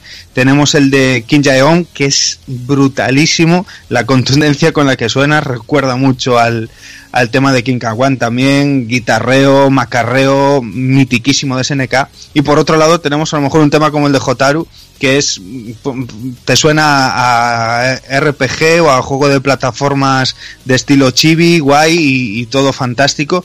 Y siendo tan tan diferentes entre sí, encajan, pero vamos, de manera fantástica dentro de, de lo que estás viendo y dentro del juego en sí, ¿no? Además, pues bueno, todo lo que son voces narradas, eh, las músicas en sí, o sea, es techo también, si visualmente es techo, musicalmente y sonoramente es más que techo, o sea, es una barbaridad que esto suene dentro de, de, de- de un cartucho y bueno, mm, sin precedentes, la verdad. Me mola también el rollo este más oscuro que le dieron, eh, la voz del narrador ya solo diciendo el Garou Mark of the Wolves al principio y todo el rollo en general, la narrativa y demás, eh, se nota, se nota que tiene así una estética. Quiero decir, quizás oscura no es la palabra, igual la palabra es serio, ¿sabes? En plan, aquí ya no, ya se acabaron las bromas, vamos a tomarnos esto en serio y- y me encanta, la verdad. Y bueno, pues vamos una vez más con las conversiones. Una vez más, pues tenemos AES y MVS, eh, en febrero del 2000, son idénticas entre sí, salvo las pequeñas diferencias de el modo doméstico y el modo arcade. Mm. Eh, para la versión AES, Hay eh, que avisar, espera, espera, espera, hay que avisar a la gente que si no tiene, que pilla algo para sentarse, ¿no? eh, yo creo que sí. Pues, hombre, este, este es famoso, ¿vale? Este siempre es el típico, uno de los juegos más típicos que sale cuando la gente pone locuras de Vice. Sí, sí, sí. Pues este que, os pi- eh, que no os pille de susto, que este usado. Venga, tú, tú cuéntame, tú cuéntame que tengo que currar muchos sábados yo para comprarme uno. Que yo Pues tengo mira. versiones inferiores, tío, y necesito esto. Si quiere, hombre, hay- hay- hay como todo, depende si lo quieres el estado y tal, pero mira, los precios oscilan. El más alto que encontré cuando miré en su día, Ese de- no me de interesa. Italia. el, que, el más alto, 1490 pavos. O sea, 1490 pavos, 1500 pavos, vaya. Y el hijo puta te cobra 40 de, de envío, se da cabrón. Eh, luego un japonés, por ejemplo, 1474, pero sin gasto de envío, 1300, 1100, 1079. Luego eh, he visto algunos 697, eh, 399 vi uno, solo el cartucho, pero bueno. Vi una repro, eh, vi una repro que luego fui a, que lo estuvimos comentando, porque la fui a enseñar y había volado, ya la, se ve que la quitaron del, que no me dio tiempo a coger el precio, Mm. lo que se ve que la habían, que ¿os acordáis? Que No, comenté lo denuncia mucha peña porque Claro, no quieren callar sí. repros ni nada no de esto, el pero precio y os lo comenté, vi, vi algo raro y me dijiste, "Ivo, otra vez una re- fui a cogerla y tal, pero ya la había, había volado. Vi un La stick oficial. el- las el repros van a oficial. 180 o así más Sí, normalmente. ciento- eh, me parece que marcaba así, ahí 160 o algo así, no me acuerdo muy bien. Vi un stick oficial, que es el stick de la Neo pero en rojo, con el logo del, del, del juego, eh, por 154, bastante, bastante guapo. Eh, eh, curioso que esto, me lo- yo no tenía ni puta idea, me lo comentaste tú, que vi una, una tarjeta de teléfono de promoción que costaba Sí. 80 pavos la tarjeta usada, claro, que ya no vale, pero estaba rebajada en ese momento a 64 euros, ¿vale? Pero vamos, 80 pavos es su precio. Pero claro, eso para un coleccionista la tarjeta venía con muchos de los juegos. Y para completarlo, pues hostia, que la el, el Fatal Fury Man of the World con la tarjeta de teléfono. El 99 creo que la tenía también, el Kino Fighter 99. O sea que eran detalles así que a la peña les molaba. Pues mira, eh, eh, hablando de, de completar, en, ya en lo que es en vendidos, que por 700, 750, 800, eh, 500 lo ves, en vendidos vi una tarjeta de registro, la típica que te viene en todo el juego para rellenar y enviar. Eh, lo que es solo la tarjeta de registro japonesa, 125 pavos. Algún, algún fulano para, para rellenar, el, para completar más bien, pues alguna hacía falta y, y no, se lo, no lo dudo. Esto es para nivel jeques, tío, ya es otro rollo, tío. Es ser un jeque, tío. Mira, sin embargo, la MVS, eh, aquí también oscila mucho, eh, 700, 305, eh, el Alphone en Play Games and Carbs la tiene por, por 260, o la tenía. Esa que por 197 japonesa, por ejemplo, de Alemania, eh, en, en de Brasil también tenemos 147. Eh, eso sí, hay bastante va- variedad porque lo he visto en, color transparente, en azul, en negro, en rojo. Hay un pitorreo de de cartuchos que lo flipas. En la, MVS. Vendidos eh, con flyers, los papeles y tal, pues por 165 la, la podéis encontrar. O sea que el MVS está bastante bien. 107 también vi uno. Eh, desde México vi una por 77 pavos, o sea que está bastante, bastante bien, bastante asequible. Y más en comparación con la AES. Luego tenemos otra versión, eh, la de Drinkas, que se lanzó primero en el 2001 y luego se relanzó en, en- bajo el sello SNK The Best en el 2002, eh, siendo la versión del 2001 la única lanzada fuera de Japón eh, en USA, titulada Fatal Fury Mark of the Wolves. Es la peor versión de todas, dicen.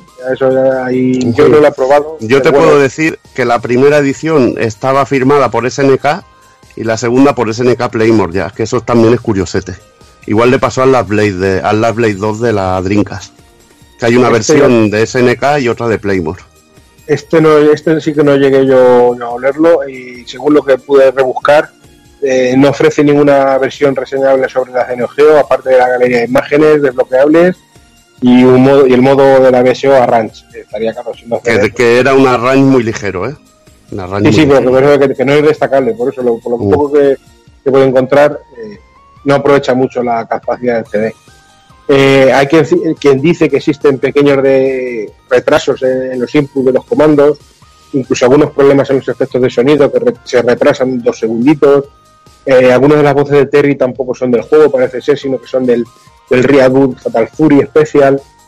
Incluso hay quien opina, pues eso, que, que la RAND, como dice Evil, es un poco fulañera, para teniendo en cuenta que es un CD y que debería ser un poquito más generosa.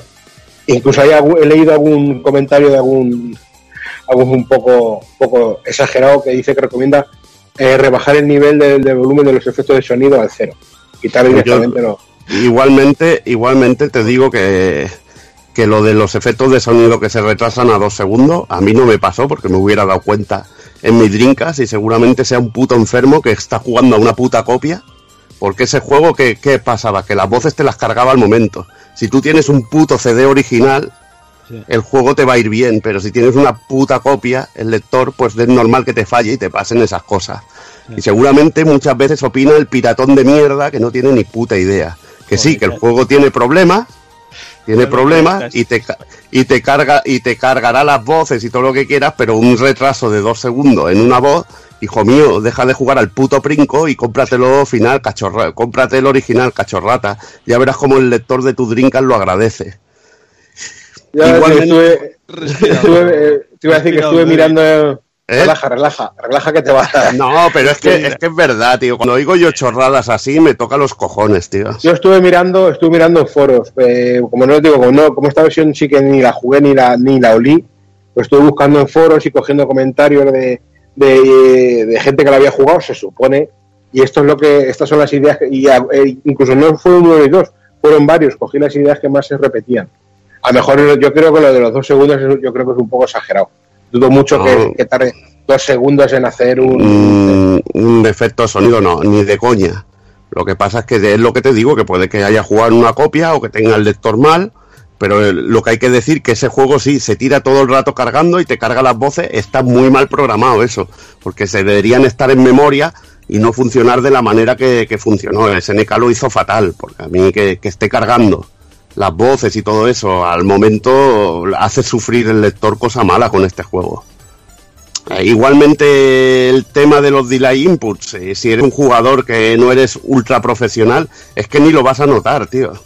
Ni lo vas a notar, vas a disfrutar de la conversión, que sabes que no es igual que el original, porque ya te digo que a nivel sobre todo del FX es de menor calidad que el de que el de cartucho, que la versión original, pero que si no eres un jugador que, que domines el juego a la perfección, muchas de estas cosas ni, ni te darías cuenta. Y yo la verdad que los delay inputs en su momento, pues no me no, no noté. Yo jugaba bastante normal al juego y me lo pasé, me lo pasé relativamente bien. Pero bueno, tendría que jugar más a fondo para ver si es realmente verdad. Lo de las voces, lo, Yo, que- lo de las teniendo voces en, sí. cuen- teniendo en cuenta que eh, las versiones estas me suelen gustar a mí bastante todas, yo creo que no, no creo que sea tan, tan doloroso. Y más unas drinkas, tío, no sé. Habría que verlo. No, bueno, ya te digo que el problema es que te carga todas las voces y todo desde el CD y eso se nota porque estás viendo que está cargando todo el rato y hace sufrir la lente, pero cosa mala. Luego, en cuanto, en cuanto a precio de, para encontrarlo, pues, eh, varía bastante, pero no, no es muy caro. 113 lo más caro que vi, eh, 50-35 lo puedes encontrar bastante fácilmente. Si lo quieres ya sin spinner, incluso algunos sin, sin, la, sin la cover, sin la portada, por 17, 25, 35 es fácil, fácil encontrarlo. Eh, PlayStation 2 eh, tuvo su versión ¿vale? Eh, japonesa en 2005, eh, incluso varias ediciones más. Neo Geo Online Collection, Limited Edition, SNK Best Collection, o sea, varias de ellas. PlayStation 2 y, bueno, y Xbox 360, como ahora veremos, que yo creo que es la mejor versión doméstica, también sobre por lo que he ido recuperando por ahí. Sí, sí, sí. sí. En PlayStation 2 durante el juego las palabras War Cancel no parpadean en la pantalla como hacen en las otras versiones.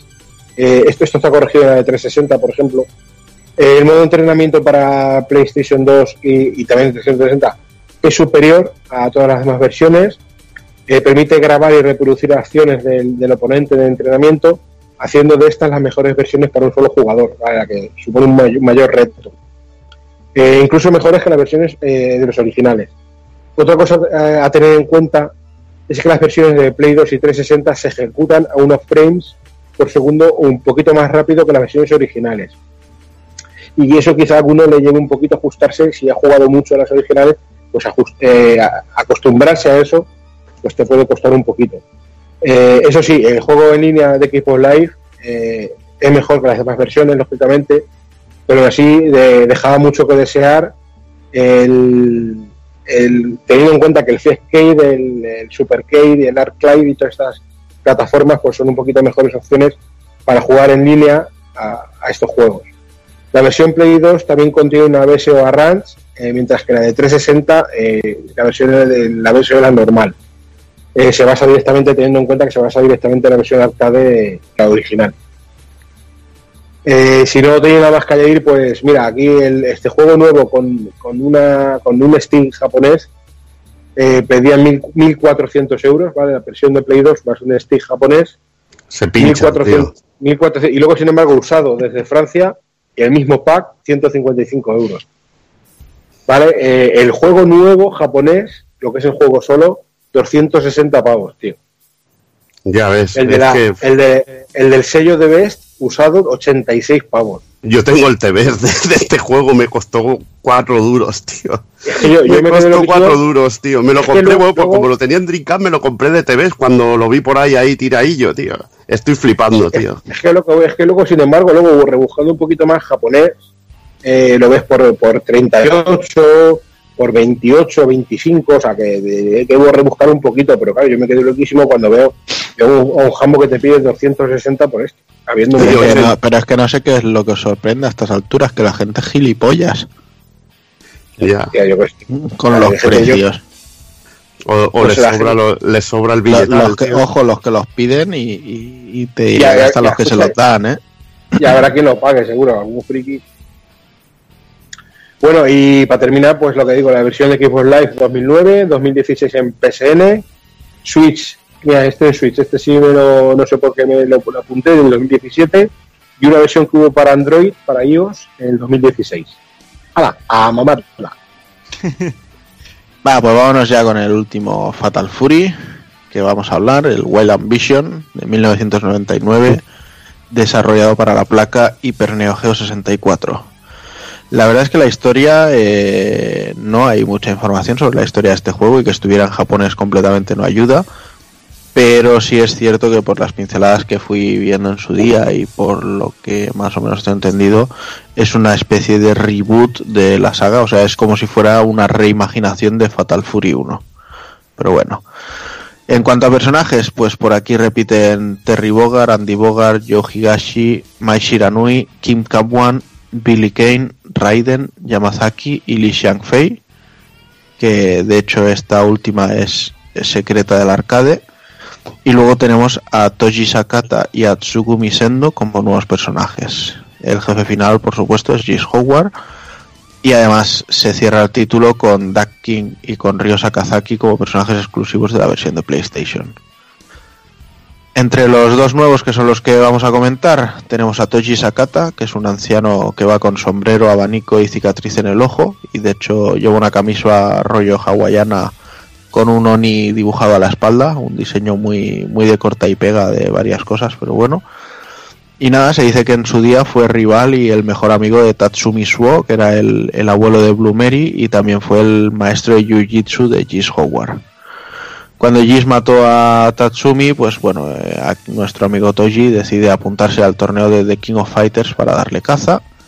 Y bueno, de hecho, al final del torneo, pues tiene a Jis inconsciente en el suelo y decide que no vale la pena quitarle la vida. Entendemos, porque como no había ni voces, ni salía texto, ni nada, o sea, había que interpretar los endings de ver las, las escenificaciones tan maravillosas, entre comillas, que tenían los personajes. La verdad es que ha envejecido muy mal, pero bueno. Y nada, Toji es el creador del estilo de lucha Aiki Jujutsu, que es lo que utiliza durante el combate. Y para terminar el plantel de nuevos personajes, y se nota que nos damos prisa ya, ¿eh? que es que tenemos unas ganas ya de ir a dar por saco. Tenemos a Tsugumi Sendo, que es una joven chica de instituto que aprendió las artes del wrestling de su padre. Un día pues se enamora de un chico, le deja la típica carta de amor en la taquilla y este le dice que es que no le gusta porque las luchadoras de wrestling no son muy femeninas. Así que bueno, pues esta chica acaba siendo tan tonta, por decirlo de alguna manera, que dice, pues dejo el wrestling para gustarle al chico. Así que va y se lo dice a su padre y este le dice que si quiere dejar la lucha libre lo único que acepta es que gane el torneo de King of Fighters y así se apunta aquí. Y en su ending pues lo que vemos es que después de vencer a Terry Bogard que, que ejerce de jefe final para algunos personajes, entre ellos Sugumi Sendo, pues este se levanta del suelo y le da su gorra y se la pone y se piran con cara feliz. Y venga, va a contarnos un poquito de qué va esto, este salto a las 3D. Bueno, eh, es en sí un salto al 3D, diseño de personajes con polígonos, pero en sí conserva la jugabilidad 2D y un poco el sistema que, que veíamos en, en Real Bout, con tres botones de ataque y un cuarto botón que nos permite mo- movernos en tres dimensiones para esquivar a derecha o izquierda. No faltan los super especiales, que en este caso solo los podemos hacer cuando estemos con poca vida. En cuanto a acciones, podemos hacer prácticamente todo lo que estaba disponible en los Real Bout.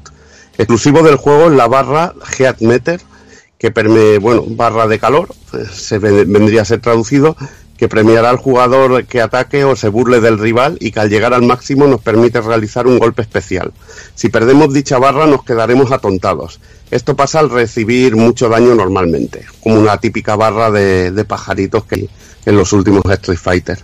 Con la barra de hit eh, completa podemos realizar un hit blow, un movimiento especial que aturde o lanza al oponente en el aire si impacta. Usarlo nos dejará casi en el estado danger y disminuirá, muchísimo la, barra de calor o la heat meter de, de nuestro personaje. Hay que usarlo esto con, con cuidadito. Los overdrive eh, que también hacen que también se hacen con la barra de hit al máximo son lo- los que diríamos los poderes P o los P-Power del juego, los super especiales bestias, aunque sin que tengamos que tener la, la poca vida, eh, el requisito de tener poca vida con el, con el personaje. Otro aspecto interesante son los War Impact, que funcionan de una manera similar al Just Defense de Mar of the Wolves, aunque con efectos diferentes, ya que en este caso alejaremos al contrario. Como es normal, nuestra intención será derrotar a G. Howard y acabar con su salvaje ambición. Salvaje ambición. ahí. Will Ambition. La verdad es que, bueno, gráficamente el salto a la 3D, pues no le sentaría personalmente nada bien a la saga. Y bueno, de todas formas, dentro de lo que son esos polígonos tochos y, y de lo que se podía ver en la época en los juegos de este estilo, pues visualmente cumplía perfectamente. Se reconocía leguas, vaya, que se trataba de, de Fatal Fury. Eh, texturas bien usadas y, polígonos poco bailones, la verdad, para lo que estábamos acostumbrados a, encontrarnos en ese momento. Y el juego, pues bueno, daba buen uso de la cámara, que generalmente en este tipo de juegos, pues si no estaba del todo pulido el, el tema, pues era algo terco y bueno, normalmente una vista lateral en estilo 2D y haciendo ahí unos giros, momentos puntuales y tal para resaltar ataques especiales, bastante, bastante bien usado escenarios amplios y profundos, mayormente bastante cargaditos y, y- y no tan vacíos como era a lo que a lo que estábamos acostumbrados también era la tendencia. Y eso sí bueno más estáticos ahí que, que una maqueta de piedra porque vamos o sea animaciones cero patatero El juego cuenta con una, con una genial intro en CGI que nos cuenta el, pasado de Jeff Bogart y Gis Howard y demás. Además, pues bueno, eso, de algunas secuencias a lo largo del modo historia hechas así con ese motor gráfico del juego que la verdad no está nada mal. En cuanto a la banda sonora, pues bueno, diré que aún haciendo uso del CD, pues prefiero mil veces más la, mayoría de temas sonando bajo el chip de la Neo Geo. Con eso yo creo que digo todo. Además, pues bueno, por regla general los, los combates son tan, tan cortos eh, que bueno, los temas tardan bastante en arrancar en sí, lo que es la, chicha de la melodía y demás, que apenas pues te da tiempo a escuchar cuatro notas, ¿no? Y entre eso y el sucio sonido que tenían muchos de, de los efectos de los golpes y gritos y tal, pues apenas se pueden distinguir el, las músicas en sí.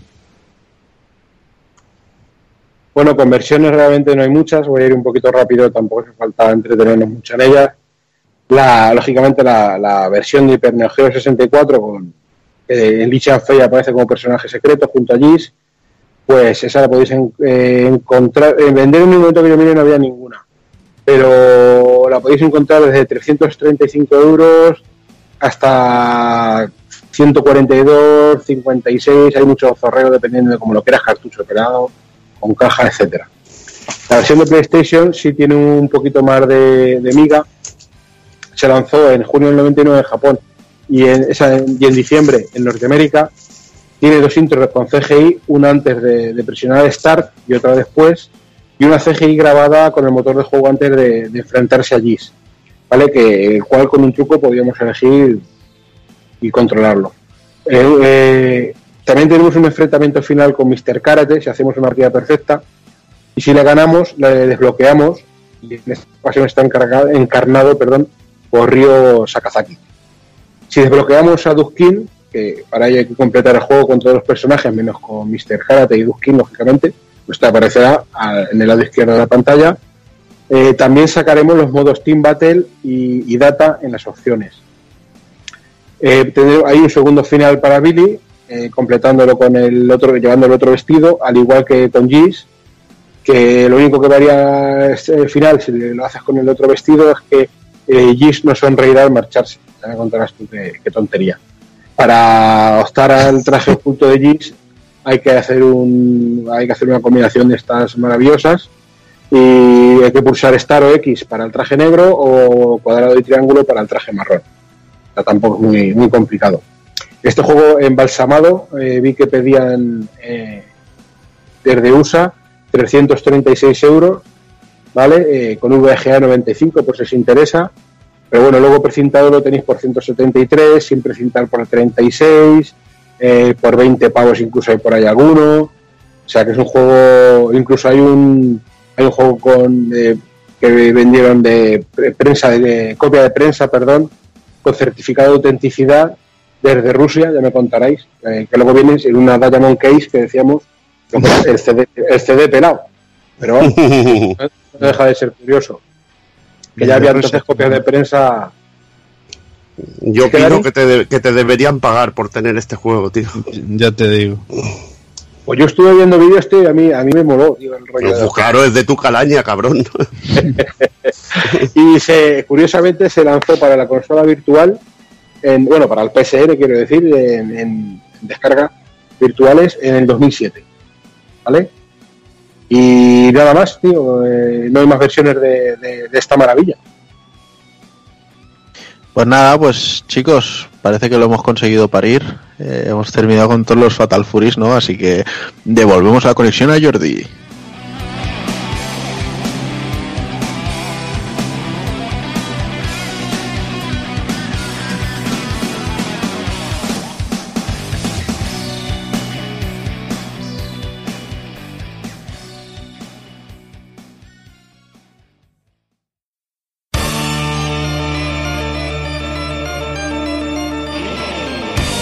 Y recuerda, si no te mola ser un calamar y quieres estar bien informado, pásate por el blog pulpofrito.com. También puedes seguirnos en Twitter y Facebook.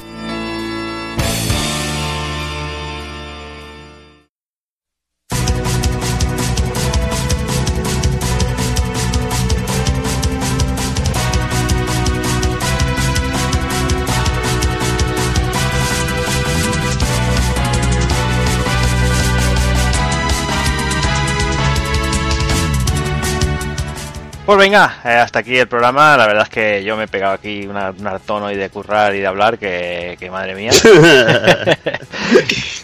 Pero bueno, eh, he estado por aquí, he estado ojo a visor, eh, he aguantado estoicamente igualmente, aunque no he hablado. Pero, pero tenía que vigilarlos, que no me fío ahí.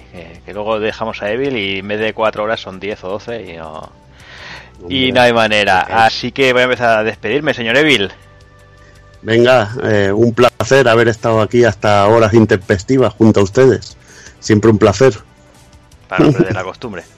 Sí, sí, y vamos a ver si dormimos algo, que hay gente aquí que, que pues, si, si tardamos unos dos minutos más, se quedan muñecos, como diría.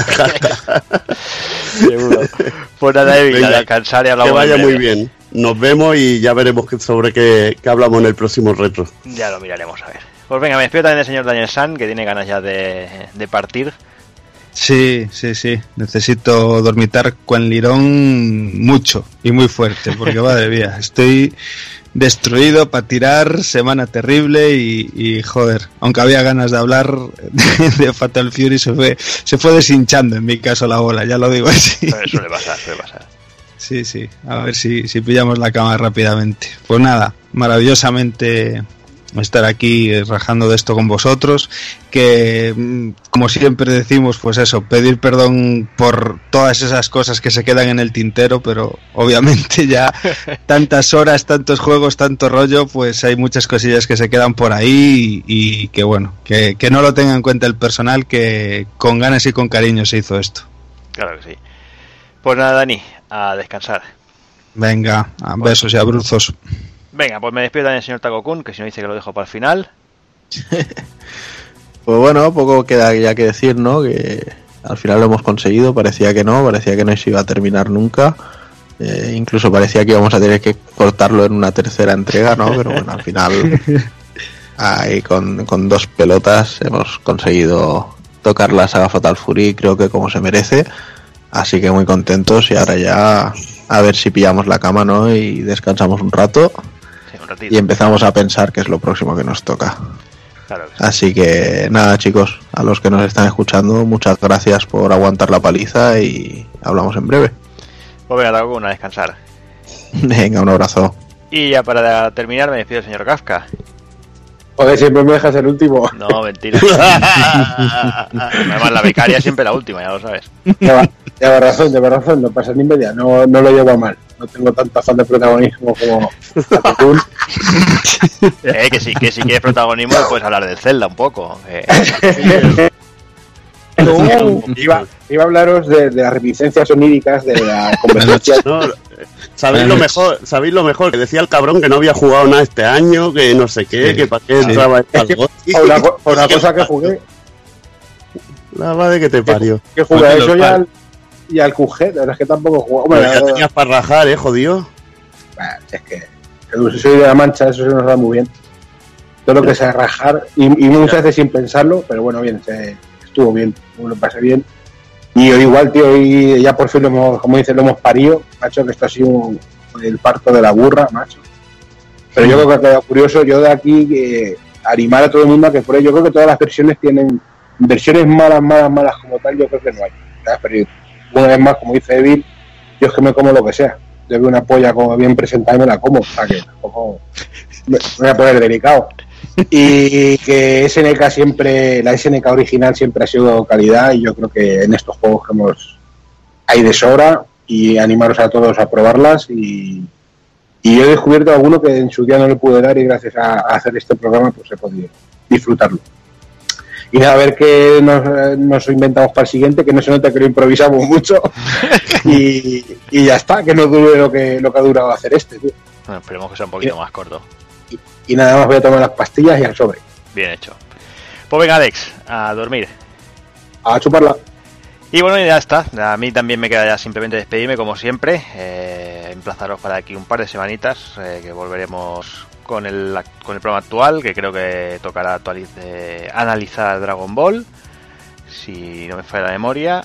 Y de aquí un mesecito aproximadamente, pues volvemos con el retro, que pues que tenemos que consultar, tenemos que discutir, tenemos que debatir, a ver qué, qué analizaremos. Así que nada, como siempre os digo, señoras, señores, niños y niñas, portaros bien, ser buenos. Y un saludo a todos.